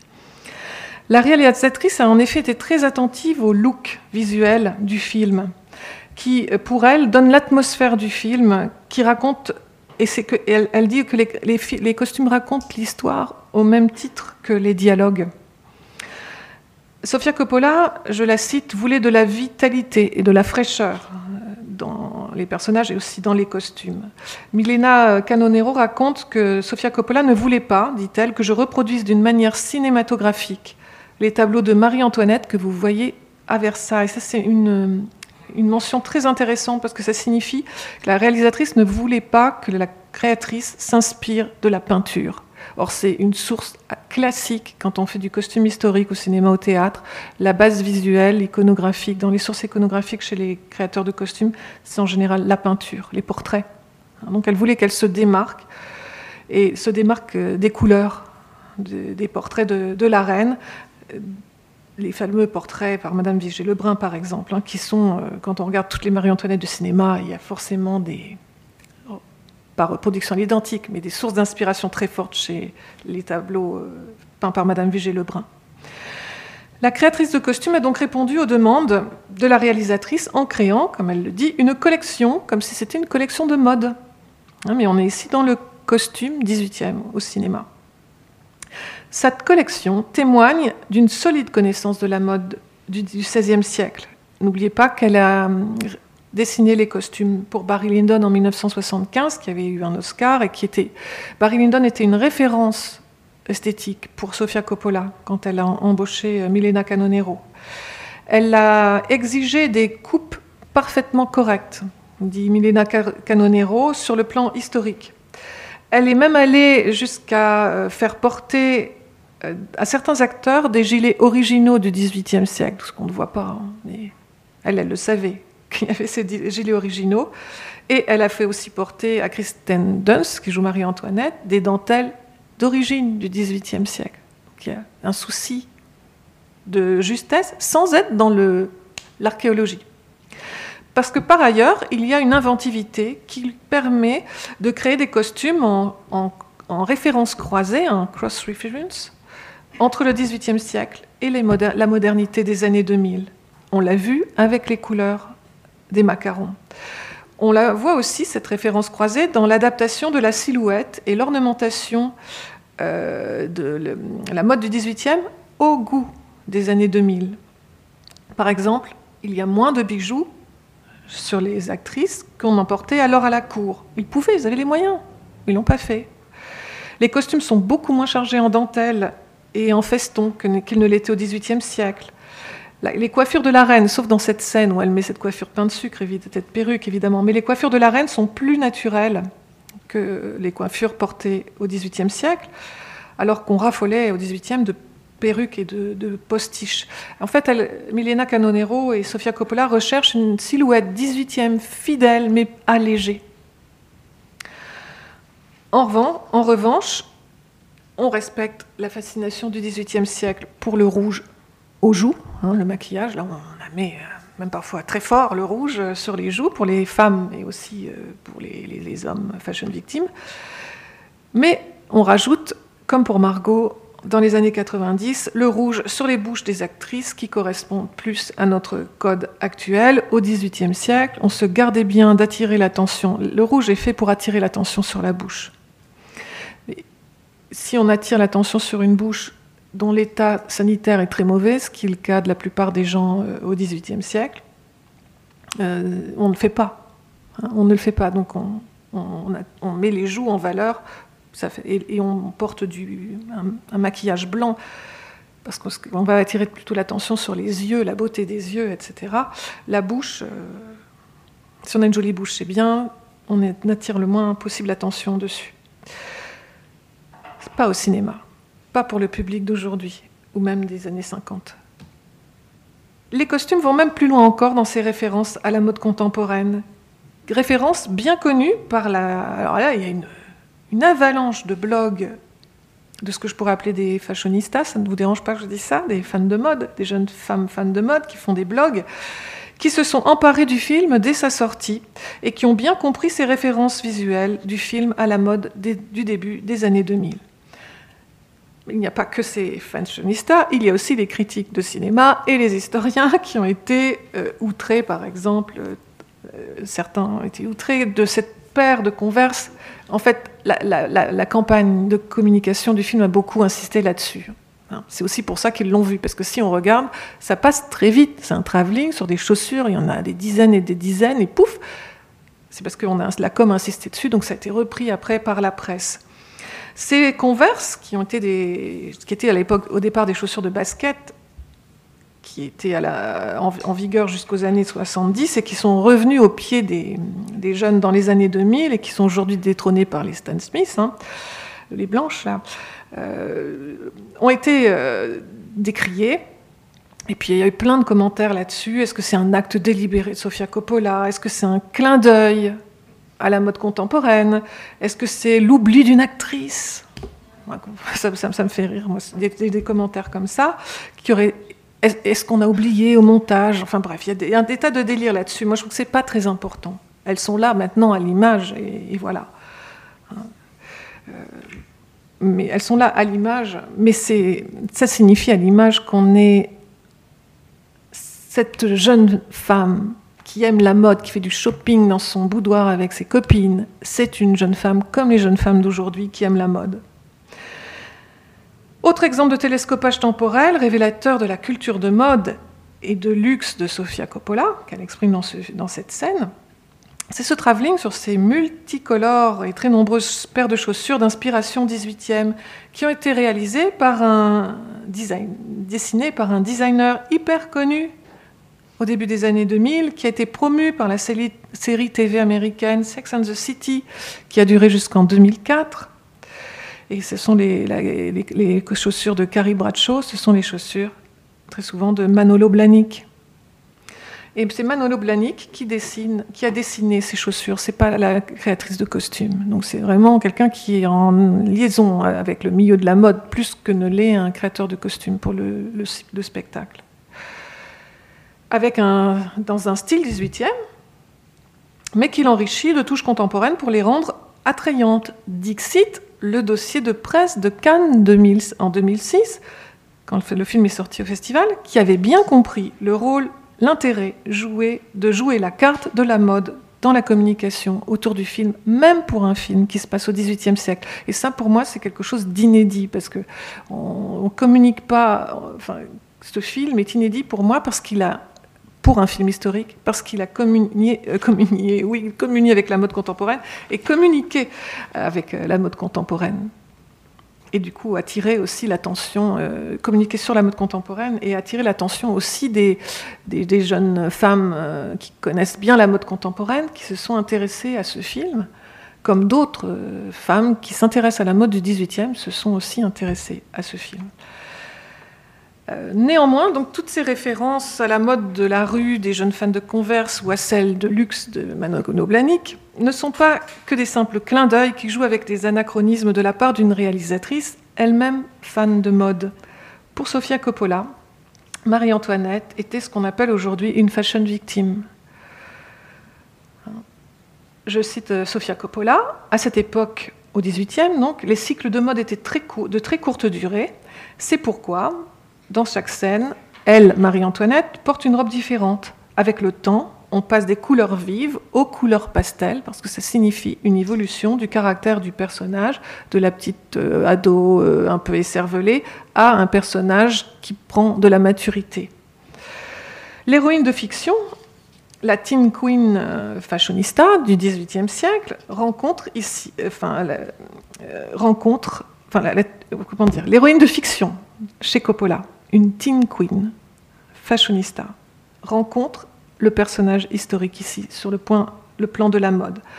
Un personnage historique, Marie-Antoinette, qui avait été stigmatisée de son vivant pour être une femme coquette, frivole, dépensière en matière de mode, mais pas seulement, à cause de ses euh, dépensières et, euh, fan d'apparence extravagante, et était particulièrement visée sa relation avec sa modiste, son ministre des modes, Rose Bertin, ce qui n'est pas mis en valeur dans, le film, parce que film, la séquence insiste plus sur Léonard, hein, le, coiffeur euh, à coiffure fantaisiste. Donc une, une réputation de fashionista, si je fais un anachronisme, pour Marie-Antoinette, la Marie-Antoinette historique, qui a été d'ailleurs euh, aggravée au XVIIIe siècle par l'affaire du collier en 1785, alors même que la, reine, comme toute euh, la, maison du roi et surtout la maison de la reine, essayait de réduire les dépenses, mais le mal était fait en matière de communication ici, au XVIIIe siècle.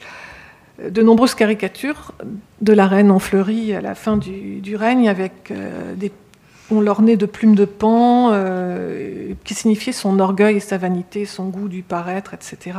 Donc on est dans un regard moraliste, très moraliste, sur l'importance de la mode euh, pour la reine et, à la cour en général. En guise de conclusion, quelques observations. D'une part, vous l'avez peut-être deviné, une chose est certaine, Chéreau ne s'intéressait pas à la mode. Dans ses interviews d'ailleurs, concernant plutôt le théâtre, il disait même que plus ça allait, plus il se passait de costumes historiques pour ses créations, ce qui est vrai. La promotion du film, quand il est sorti dans les années 90, a très peu insisté sur les costumes. Il y a quelques articles sur le tournage où on s'intéresse aux costumes, mais dans la communication pour faire la publicité, on n'a pas joué le costume. En effet, il est difficile de trouver dans l'esthétique créée par Moy de Bickel des éléments qui accrochent nettement l'œil des amateurs de mode haute couture des années 1990. Il faut plutôt avoir l'œil, un autre œil, une autre expertise, celle des modes anciennes du XVIe et du XVIIe siècle, pour y repérer les citations et les sources d'inspiration historique. Et pour apprécier le véritable travail de création de costumes historiques que fait Moy de Bickel, pour ce film, hein, qui pour moi est un très grand film en matière de création de costumes Renaissance au cinéma. La Marguerite de Valois historique avait pourtant un goût prononcé pour la parure. C'était aussi une, fashion victime, la reine Margot, au XVIe siècle, comme toute princesse de la Renaissance, consciente de son rang. Toute. Mais ni Chéreau, ni Victor Hugo n'en ont fait une ressource pour alimenter le drame. Ce qui n'est pas le cas de Sofia Coppola, qui s'intéresse à une autre personnalité aussi, mais elle a quand même un point commun, c'est qu'elle aimait la mode, comme euh, la reine Margot. Mais Sofia Coppola a une autre personnalité que celle de Chéreau, et elle fait, elle est aussi, elle fait partie d'une autre génération que le cinéaste. Elle a pensé, Sofia Coppola, son film directement en articulation avec la mode contemporaine qu'elle connaît très bien et qui l'intéresse. Et elle le montre à l'écran. Et elle se sert de la mode elle-même, mode du 18e et mode du, du début du 21e siècle, dans la dramaturgie même du film. Elle se sert de l'évolution, du rapport même de la mode de son héroïne, qui passe de mode excentrique vers des modes beaucoup plus simples à la fin du film pour signifier la sortie de l'adolescence et l'évolution vers plus de maturité du personnage de Marie-Antoinette, de sa Marie-Antoinette. La nature de l'héroïne, on ne peut plus célèbre que Marie-Antoinette, comme la place qui est clairement donnée à la mode d'hier et d'aujourd'hui dans le film de Sofia Coppola, ainsi que l'insistance de la campagne de promotion du film sur ces clins d'œil euh, à la mode contemporaine, au moment de la création du film, tout cela peut impliquer, expliquer l'impact de ce film en termes de fans sur Internet. On a de nombreux blogs, de forums qui ont parlé des costumes du film. C'est quand même, pour un, un film à costume historique, c'est exceptionnel. Car cette esthétique créée pour le film, l'esthétique 18e créée pour le film, a plu aux amateurs de beaux costumes de cinéma, d'une part, mais aussi aux amateurs de mode du XVIIIe siècle. Ces euh, euh, J'ai fait une trop longue phrase. Tout cela peut aussi expliquer la place qui est très originale qui a été donné au moment de la sortie du film au costume du film par la presse de mode elle-même. Ça, c'est un truc incroyable aussi. Que le magazine Vogue USA, c'est pas le cas du magazine Vogue en France, mais soit que c'est parce que le personnage de Marie-Antoinette fait davantage rêver les le public américain que le public français, je pense même si elle est très connue en France. En septembre 2006, le magazine Vogue, dans son édition américaine, a consacré sa couverture, non pas à une top modèle, mais à Marie-Antoinette en costume du film. La Marie-Antoinette de Sofia Coppola fait la couverture de ce numéro. Et vous voyez qu'elle est titrée, cette page est titrée euh, Kirsten Dunst as the Teen Queen rocked Versailles. Et elle propose, enfin, cette édition de Vogue propose un contenu très original. Un shooting, enfin deux shootings de mode à propos du, en lien avec le film. Fait à Versailles par une célèbre photographe américaine, Annie Leibovitz, qui reprend le système, le principe du télescopage des périodes dans le film.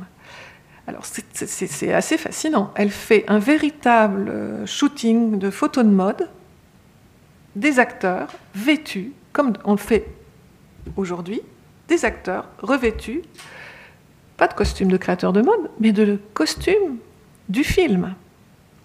C'est une autre forme de, clin d'œil aussi à ce télescopage. Les acteurs sont euh, shootés comme s'ils étaient des top modèles d'aujourd'hui.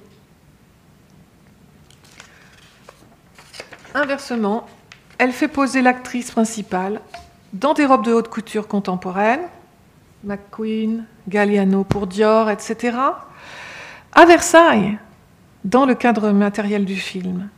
Donc on a une Marie-Antoinette transposée dans la haute couture d'aujourd'hui. Voilà une proposition de comment se serait habillée Marie-Antoinette si elle, était, euh, elle vivait en 2006. Donc c'est un type de photo qui rappelle les connexions profondes de l'industrie de la mode avec celle du cinéma autour du star system, des vedettes de cinéma et des vedettes de la haute couture, couturiers, euh, couturiers, star égérie, des grandes marques, robes prêtées pour les festivals de cinéma, etc. Au fond, donc, le costume dit d'époque rend hommage à la mode, à celle de la période représentée, que le cinéma recompose selon ses propres attentes et le contexte temporel de la période du tournage.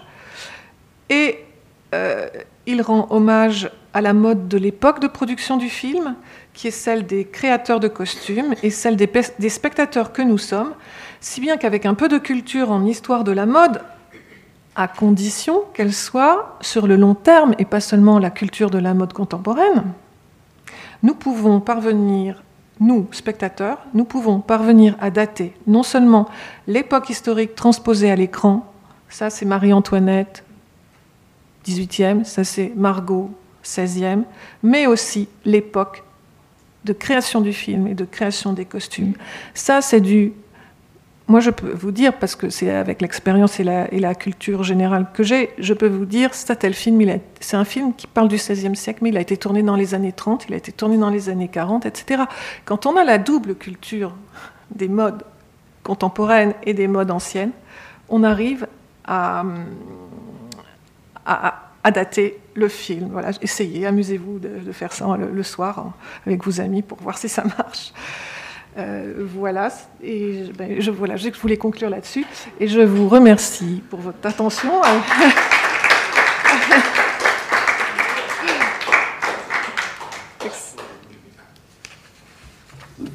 Il y a sûrement des questions. deux réflexions. Euh, la première, alors attendez, du coup ça m'échappe. Euh, ça va me revenir. Mais bon, je vais prendre la deuxième. Euh, du coup, mais qu'est-ce qui explique le succès de Rosine de Lamar dans les années 50 Puisqu'en fait, c'est complètement faux ce qu'elle nous propose comme costume. Je veux dire, par rapport à la réalité historique, c'est complètement. Enfin, je cousu de fil blanc, si je puis dire. Hein. Vraiment, euh, ça n'a rien à voir. ça, c'était ma, réflexion. Et puis, il y en avait une autre, mais elle, va me revenir. Je suis désolée, euh, je, j'ai été prise par votre conclusion. je l'ai un peu oubliée, mais ça va me revenir. Je ne comprends pas pourquoi. Enfin, vous avez dit plusieurs fois que c'était une, euh, costumière très connue, etc. Effectivement, moi j'ai entendu son nom, mais je ne savais pas qu'elle, était connue à ce point. Et, je ne comprends pas, puisqu'en fait, à ce moment-là, n'importe qui peut être costumier. Je veux dire, s'il n'y a pas de référence à la réalité historique Il me semble avoir dit euh, pendant la, conférence que si on analysait le costume de cinéma en termes d'authenticité ou de rapport archéologique au costume, enfin, à la mode, aux vêtements historiques, on faisait un contresens sur ce qu'est le costume de cinéma. Le costume de cinéma se veut fidèle par l'esprit et par l'apparence aussi à la période historique, mais il ne se veut pas réplique archéologique de costumes historiques. mais il y a eu quand même une évolution entre les années 50 et aujourd'hui. Dans les années 50,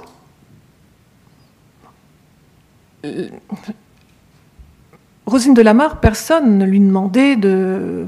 Elle était libre de faire ce qu'elle voulait. Ses propositions esthétiques plaisait aux réalisateurs et aux producteurs qui n'ont pas euh, la culture des modes anciennes et qui n'ont pas non plus cette, cette attente-là. C'est raconter une histoire qui est importante et que le costume signifie le temps. On ne veut pas être dans la restitution de la mode. Qu'est-ce que je voulais dire avec le... Euh, oui, aujourd'hui, les créateurs, c'est ce que fait Milena Canonero, sont plus attentifs à une, fidélité plus proche, ce qui ne les empêche pas de, prendre du recul par rapport à ça. Par exemple, dans la coupe des costumes pour le Marie-Antoinette de Sofia Coppola, la coupe est beaucoup plus juste pour les costumes de femmes et d'hommes du XVIIIe que n'était la coupe des costumes de Marie-Antoinette dans les années 50 euh, ou la Marie-Antoinette avec Norma Scherer dans les années 30. Quand on connaît bien la mode du XVIIIe siècle et qu'on voit les, créations de, pour... Euh, c'est Adrian, je crois, qui était un très très très important créateur de costumes euh, dans les studios hollywoodiens. Adrian se targuait dans les interviews de dire, et, les studios communiquaient là-dessus aussi, qu'il était allé en Europe, qu'il avait, il était allé dans les musées, qu'il avait dessiné jusqu'aux chaussures, etc. Et en fait, il ne fait que, ce qui, que l'esthétique qu'il a envie de, de créer, parce que c'est l'esthétique de l'époque, on fait du glamour dans ce cinéma des années 30 et qu'une reine comme Marie-Antoinette doit être glamour. Donc il va mélanger du glamour, il va mélanger aussi des coupes qui vont plus correspondre à, ce qu'un buste de femme en robe de soirée, par exemple des années 30. C'est ce que fait aussi Rosine de Lamar avec les corsages années 50. Ce sont des corsages années 50 pour Margot. Elle ne fait pas euh, un corsage, un buste 16e. Euh, parce qu'elle euh, n'a pas cette exigence-là. Le costume de cinéma, c'est une véritable création artistique, ce n'est pas de la reconstitution historique. On n'est pas dans la même démarche que les gens qui font de la reconstitution historique et qui essaient d'être le plus juste possible, un peu comme on le fait en archéologie expérimentale, parce que là, on veut porter sur soi des, costumes et ressentir ce que c'est que de, porter ce type de vêtements. Et donc là, il faut faire vraiment très attention à la coupe si on veut avoir ces sensations corporelles. Ce n'est pas le cas au cinéma. Et en plus, au cinéma, il y a une chose aussi dont, je n'ai pas parlé, c'est le corps des acteurs. Il faut que l'acteur euh, ou l'actrice accepte d'entrer dans le costume et accepte de se voir dans cette esthétique-là et accepte aussi l'inconfort. Euh. Ça ne veut pas dire que les gens du 18e qui portaient ces, corsets euh, ne les supportaient pas, ils les supportaient. Les, femmes dansaient avec ces corsets. Mais un acteur, il faudrait qu'il acclimate son corps un certain temps, ou une actrice, avant de, faut rentrer dans le moule du costume et ça, euh, l'acteur ne le prend pas ou n'a pas le temps et n'a pas forcément envie, ni la production, etc. Hein, donc on est, il faut bien.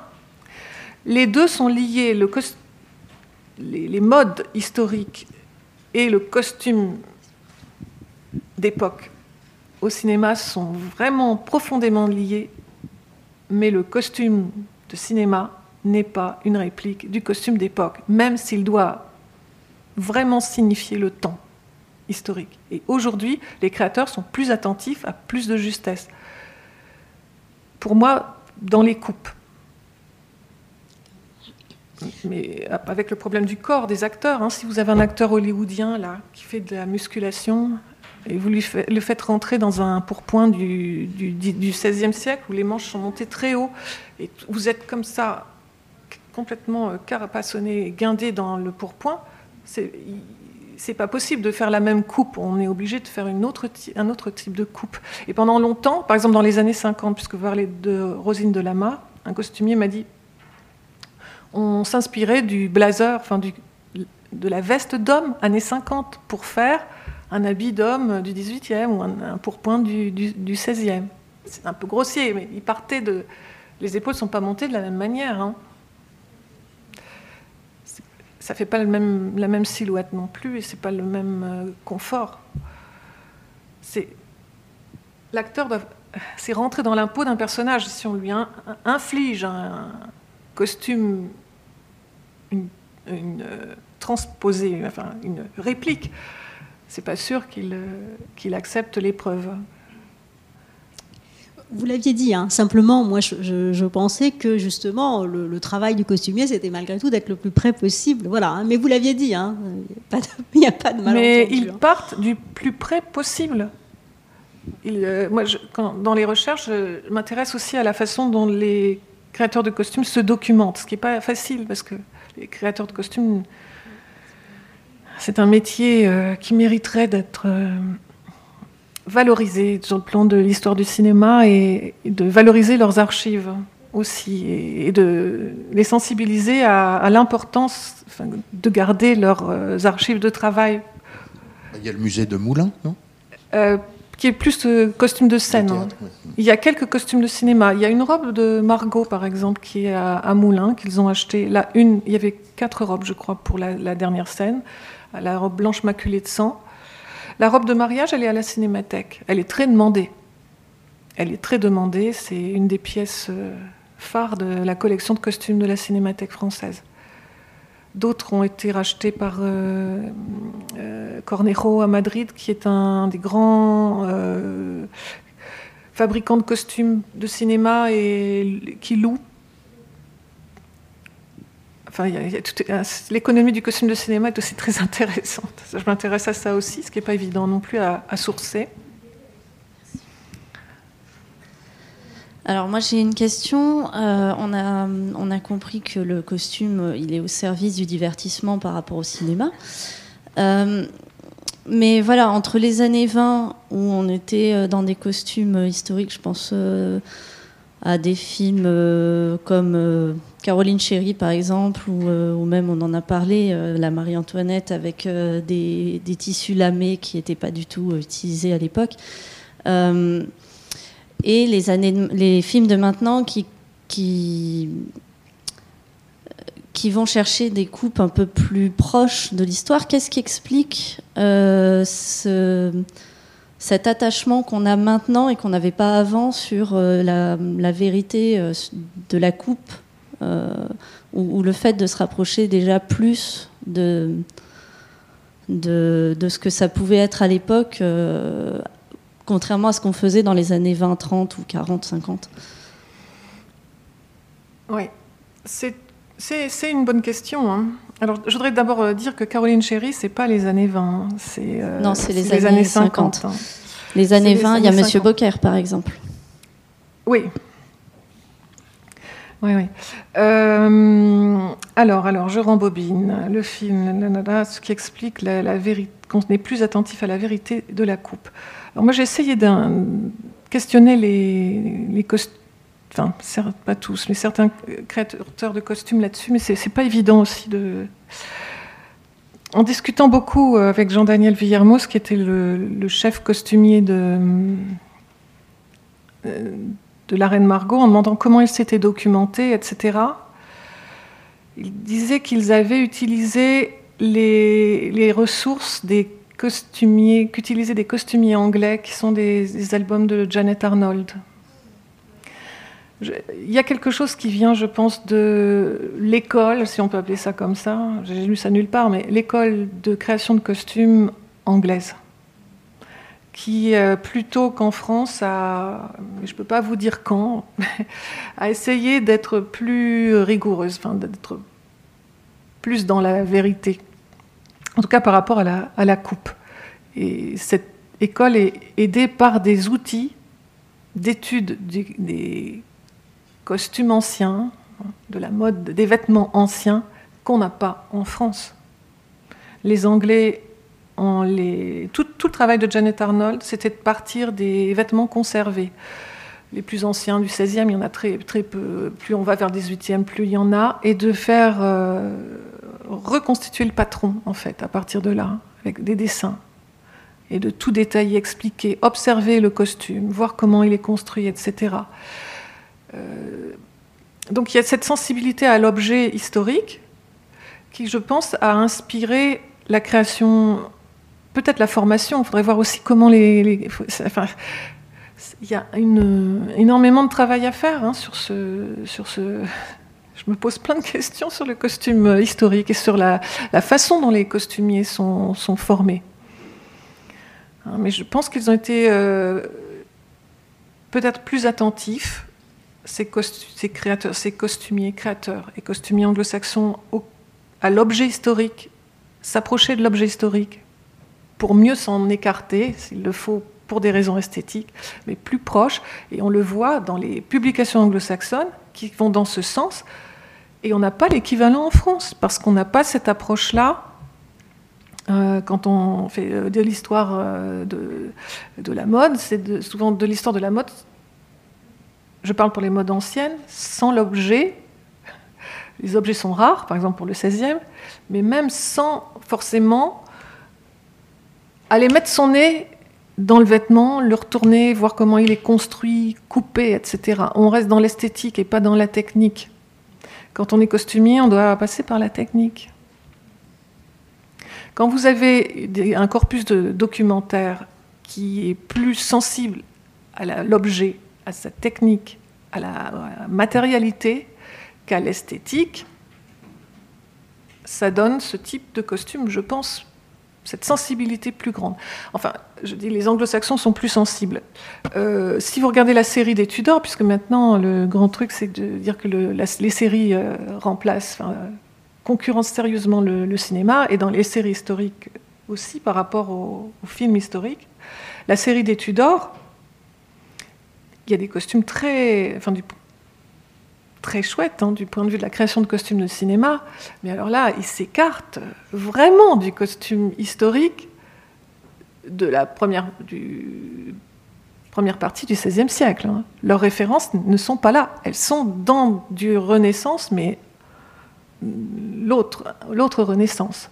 Donc, tout en ayant cette euh, sensibilité à l'historicité, on sait aussi très bien s'en écarter pour des raisons euh, j'allais dire économique.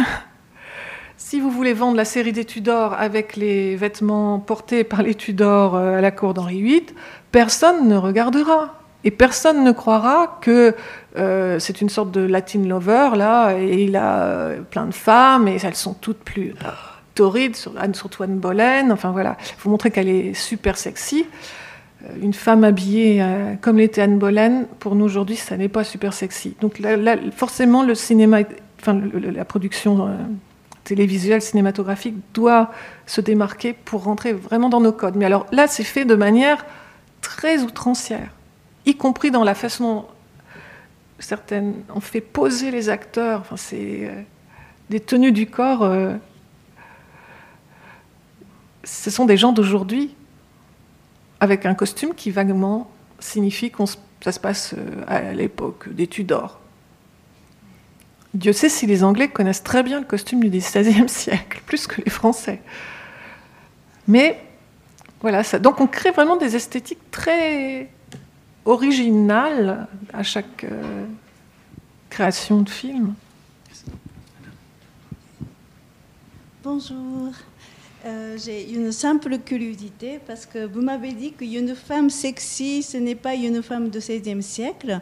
Et aujourd'hui, j'ai appris que costume de XVIe siècle, écraser les seins et pour platir. C'est pourquoi? Et puis, deuxièmement, cette époque, est-ce qu'il y a des dessous de femmes comme maintenant de soutifs, des choses comme ça? Donc, des soutifs, c'est ça que vous voulez? Juste simple curiosité, hein, parce que.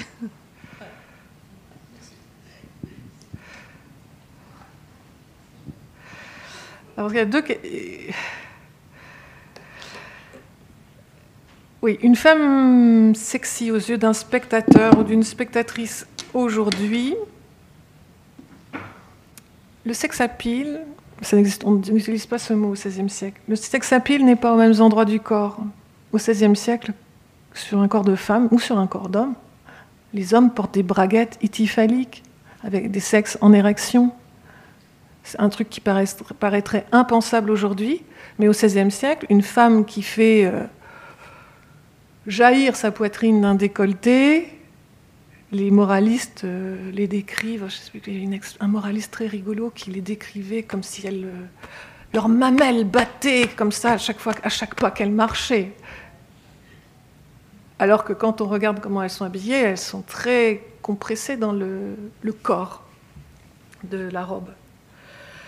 Alors, donc, euh, ce n'est pas ce qui va faire qu'on va considérer que ce corps vêtu, c'est le corps d'une jolie femme, ce ne sont pas les seins. Vous voyez là, les portraits de Margot, la Margot ou la vraie? Oh zut, je vais faire les recherches. Ici. Vous voyez la découpe du bustier en, en arceau, je ne sais pas si on dit ça, en, arc de cercle, c'est ça? En arc de cercle, qui fait qu'on ne voit même pas la naissance des seins. Et le, corsage peut être baleiné, ou bien on commence à cette époque à avoir les premiers corps piqués, donc les premiers sous-vêtements qu'on porte sur la chemise. D'ailleurs, on porte toujours, quelles que soient les périodes, un corps piqué, corsé sur une chemise. Au cinéma, on voit des trucs incroyables. Pour que ce soit sexy pour nous aujourd'hui, il faut que ce soit porté sur la peau nue. Or, il y avait toujours une chemise parce que ça protège la peau de l'accessoire qui comprime. Euh, donc, le, vous voyez, on voit même pas la peau, puisqu'elle est couverte de ce qu'on appelle au XVIe siècle un, gorgias. Je ne sais plus comment on dit aujourd'hui. Une guimpe, voilà, une guimpe. Et la guimpe aussi sert, puisque la mode de la fraise est là, elle sert aussi à tenir la fraise. Contrairement à la Margot de Rosine de la Mare, juste à côté, j'ai oublié de vous le dire tout à l'heure, mais voyez, en fait, elle est peau nue, ce qui est impensable au XVIe siècle. ça, dépend des, modes, mais pas dans cette période-là. Et elle porte une fraise qui tient en l'air par le miracle du Saint-Esprit, alors que là, on est au tout début de la fraise et, c'est un, un, col, haut col plissé. Et ensuite, plus la fraise va devenir s'étendre, devenir plus encombrante, ça finit, elle va devenir indépendante du col de chemise pour les hommes ou de la guimpe du gorgias pour les, pour les femmes. Parce que la Margot, elle doit, si elle avait une guimpe comme ça euh, dans les années 50 et euh, les seins complètement écrasés, euh, on ne comprend pas pourquoi. C'est une, Margot, c'est la, sensualité, la femme amoureuse qui plaît aux hommes, etc. Par contre, la coiffe, là, c'est un, remède contre l'amour. Là. Hein. Mais là, c'est une, une, espèce de concession, même dans les années 50. Elle est un petit peu. Est-ce qu'il faut quand même rester un petit peu dans les codes du XVIe siècle euh, alors, donc, est-ce qu'il existe des dessous comme les soutiens-gorge? Euh, Pas de soutien-gorge encore, il faudra attendre le XXe siècle pour ça. Euh, bah, je viens de le dire, c'est le, corps piqué qui commence à, apparaître dans la deuxième partie du XVIe siècle qui est baleiné, mais pas aussi baleiné que seront les corsets au XVIe, qui sont pas comparables non plus avec ceux du XIXe siècle, qui sont avec des baleines métalliques, des œillets métalliques. Donc, question tension, on ne boxe pas dans la même catégorie. Donc, c'est tout à fait supportable. Hein. Si vous l'expérimentez,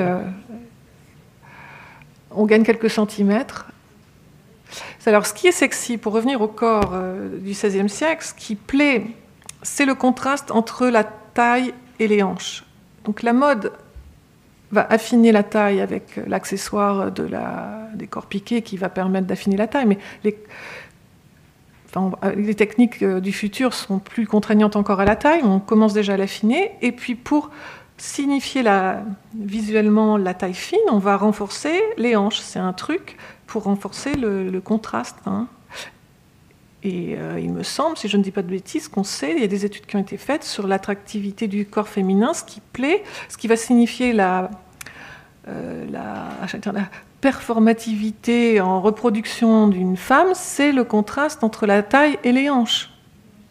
Ce que les hommes regardent, c'est une pulsion scopique pour euh, quelle est la bonne reproductrice. Voilà. Donc les modes euh, jouent, jouent là-dessus. Moi, c'est plutôt euh, un commentaire, en fait, pour euh, peut-être compléter ce que vous avez dit auparavant. Je pense que, un, aujourd'hui, on n'a pas beaucoup de films époque, donc on n'a pas énormément de costumières de cinéma qui acceptent ou qui sont prêts de faire film d'époque pour les différentes raisons. Un, parce que ça dure très longtemps. Du coup, il y a avant-production, pendant la production et après. Du coup, ce qui les oblige de, de ne pas travailler, de ne pas être sur les différents films. Ce qui n'intéresse pas forcément tous les costumières. Ils préfèrent de travailler deux mois sur un film. Surtout les créateurs de costumes qui n'aiment pas trop être présents durant le tournage. Du coup, ils préparent tout, ils s'en vont sur un deuxième tournage. Mm. Donc, euh, ce qui explique qu'il n'y a pas beaucoup de films costumes. Et euh, les costumières qui font les films, les films d'époque, donc ils restent très limités.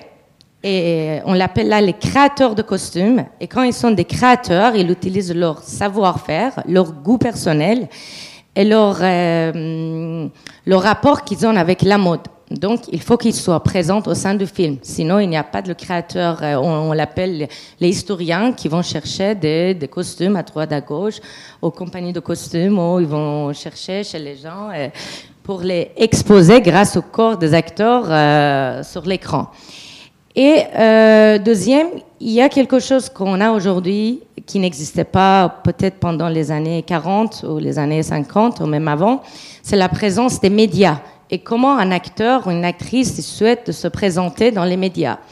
Et les acteurs très connus, même s'ils acceptent de travailler sur les films historiques encore euh, sa discours, ils ne sont pas forcément prêts être présents euh, dans les différents journaux, dans les différents euh, magazines, euh, devant tous les photographes avec un vêtement qui correspond pas à leur corps.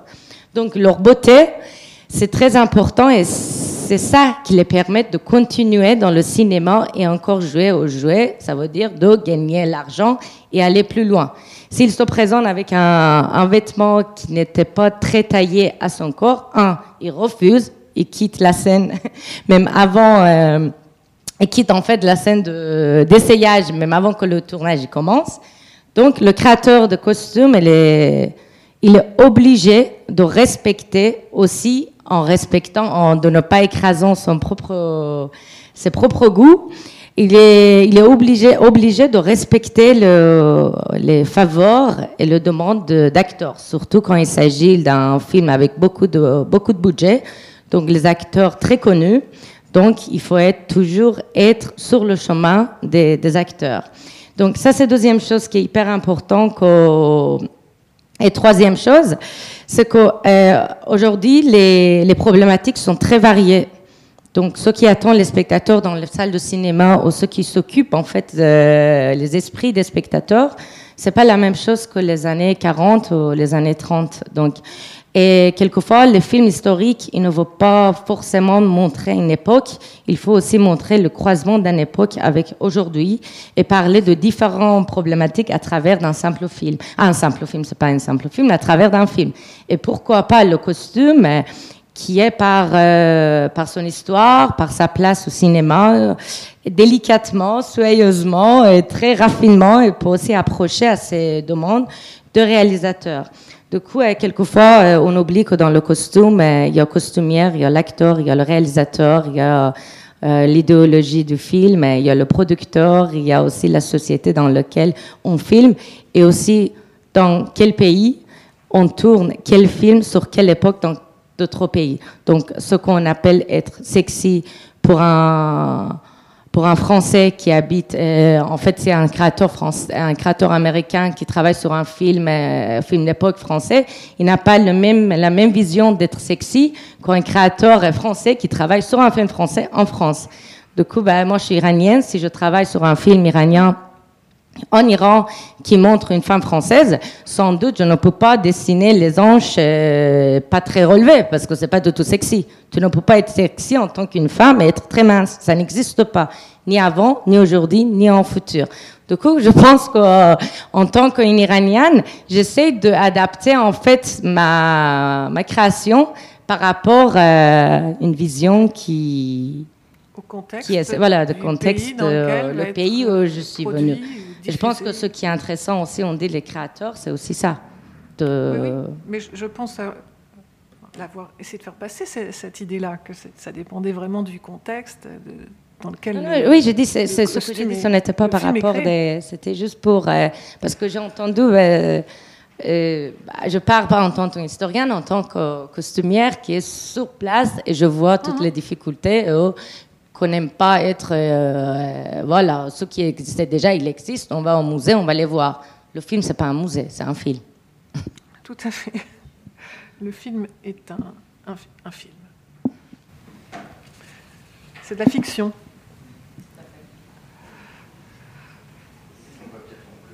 J'avais une petite remarque quand même euh, par rapport à ce que vous avez dit. Sur euh, les exigences des acteurs, etc., qui, euh, ce qu'on a pourrait appeler une grosse caricature des caprices de stars. ça n'est pas une spécificité des acteurs contemporains préoccupés de leur beauté, etc. C'était aussi une réalité chez les acteurs euh, dès, à partir du moment où des stars sont passées à l'écran, comme l'a fait Sarah Bernard dans les années 1910 quand elle joue Elisabeth Ier, où elle euh, impose visiblement, quand on voit à l'écran les, costumes qu'elle porte et ceux que portent les autres personnages, elle a décidé d'avoir la ligne sirène à la mode des années 1910 et pas de porter de, de Vertugadin parce que elle, aimait la mode et elle, elle, tient à garder cette silhouette de la mode renouvelée à la veille de la, Première Guerre mondiale et de ne pas porter euh, ce Vertugadin. Donc certainement, il y a aussi les exigences de la personnalité de la star, effectivement. Oui et non, oui et non, parce que regardez le Vogue, le, numéro de Vogue en 2006, Vogue États-Unis, ça n'a pas empêché la carrière de Kirsten Dunst de fleurir. Ça n'a pas empêché de tourner. Tout dépend comment on met en scène à l'image le costume, comment on en parle, etc. Je pense. Est-ce que vous ne pensez pas que ça donne une fausse, euh, que le cinéma donne une fausse image euh, du costume parfois, du coup Parce que oui, en tant qu'historienne du costume, euh, je pense que du coup, le cinéma des fois il ne reflète pas du tout le costume réel de l'époque, et du coup, est-ce que ça donne pas une fausse image dans la tête des gens C'est pas pas du tout. Hein. C'est plus compliqué que ça. Hein. C'est plus compliqué que ça. C'est un, un, vraiment un hybride. Hein. C'est euh, ah, non. Non, c'est pour ça que je dis c'est une question de culture. C'est une question de culture. De sensibilité au costume ou pas. De toute façon, les gens qui n'aiment pas les costumes historiques, ils, vont pas voir ces, ils ne vont pas voir ces films-là, hein, en général. Mais même ceux qui aiment ce type de film n'ont pas forcément euh, la culture. Ça demande vraiment de, une culture très fine et d'avoir une double culture. Pas seulement celle du costume ancien, mais celle de l'époque dans laquelle euh, on vit.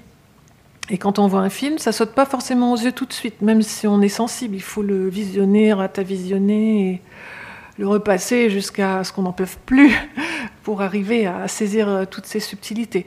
Mais je pense que pendant très longtemps, parce qu'aujourd'hui, comme vous l'avez dit, madame, les, les films d'époque, il y en a très très peu surtout en France, parce que ça coûte très cher, parce qu'on pense que le public n'en veut plus. Les producteurs disent ça, c'est ce que dit Tavernier pour La Princesse de Montpensier. Il a eu un mal de chien à, monter le film. Les, producteurs, ils disent un costume, euh, non, film historique d'époque, on n'en veut pas. Surtout ces époques-là, c'est pas la Première Guerre mondiale, tout ça, c'est un peu plus encore dans notre actualité à cause de le culte de la mémoire de cet événement pour ces périodes-là, les guerres de religion, on n'a pas trop envie de cultiver la mémoire, bon, surtout en ce moment.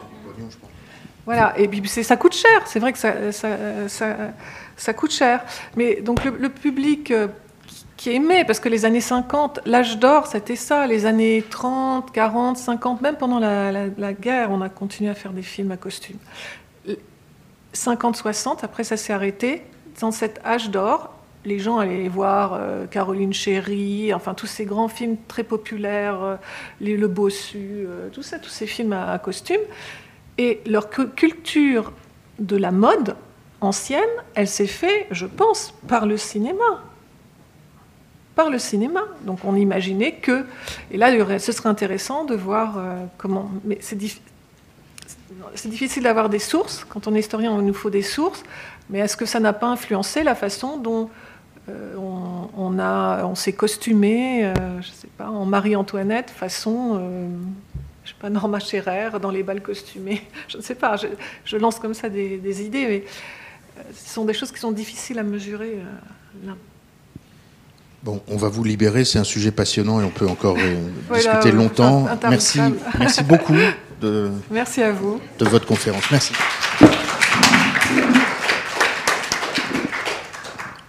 Notre prochaine et je pense dernière conférence du cycle sera le 13 juin. Ça portera sur le café et la façon dont le café est devenu un produit de luxe. Voilà, par Selvan Mohandas du Ménil. Merci.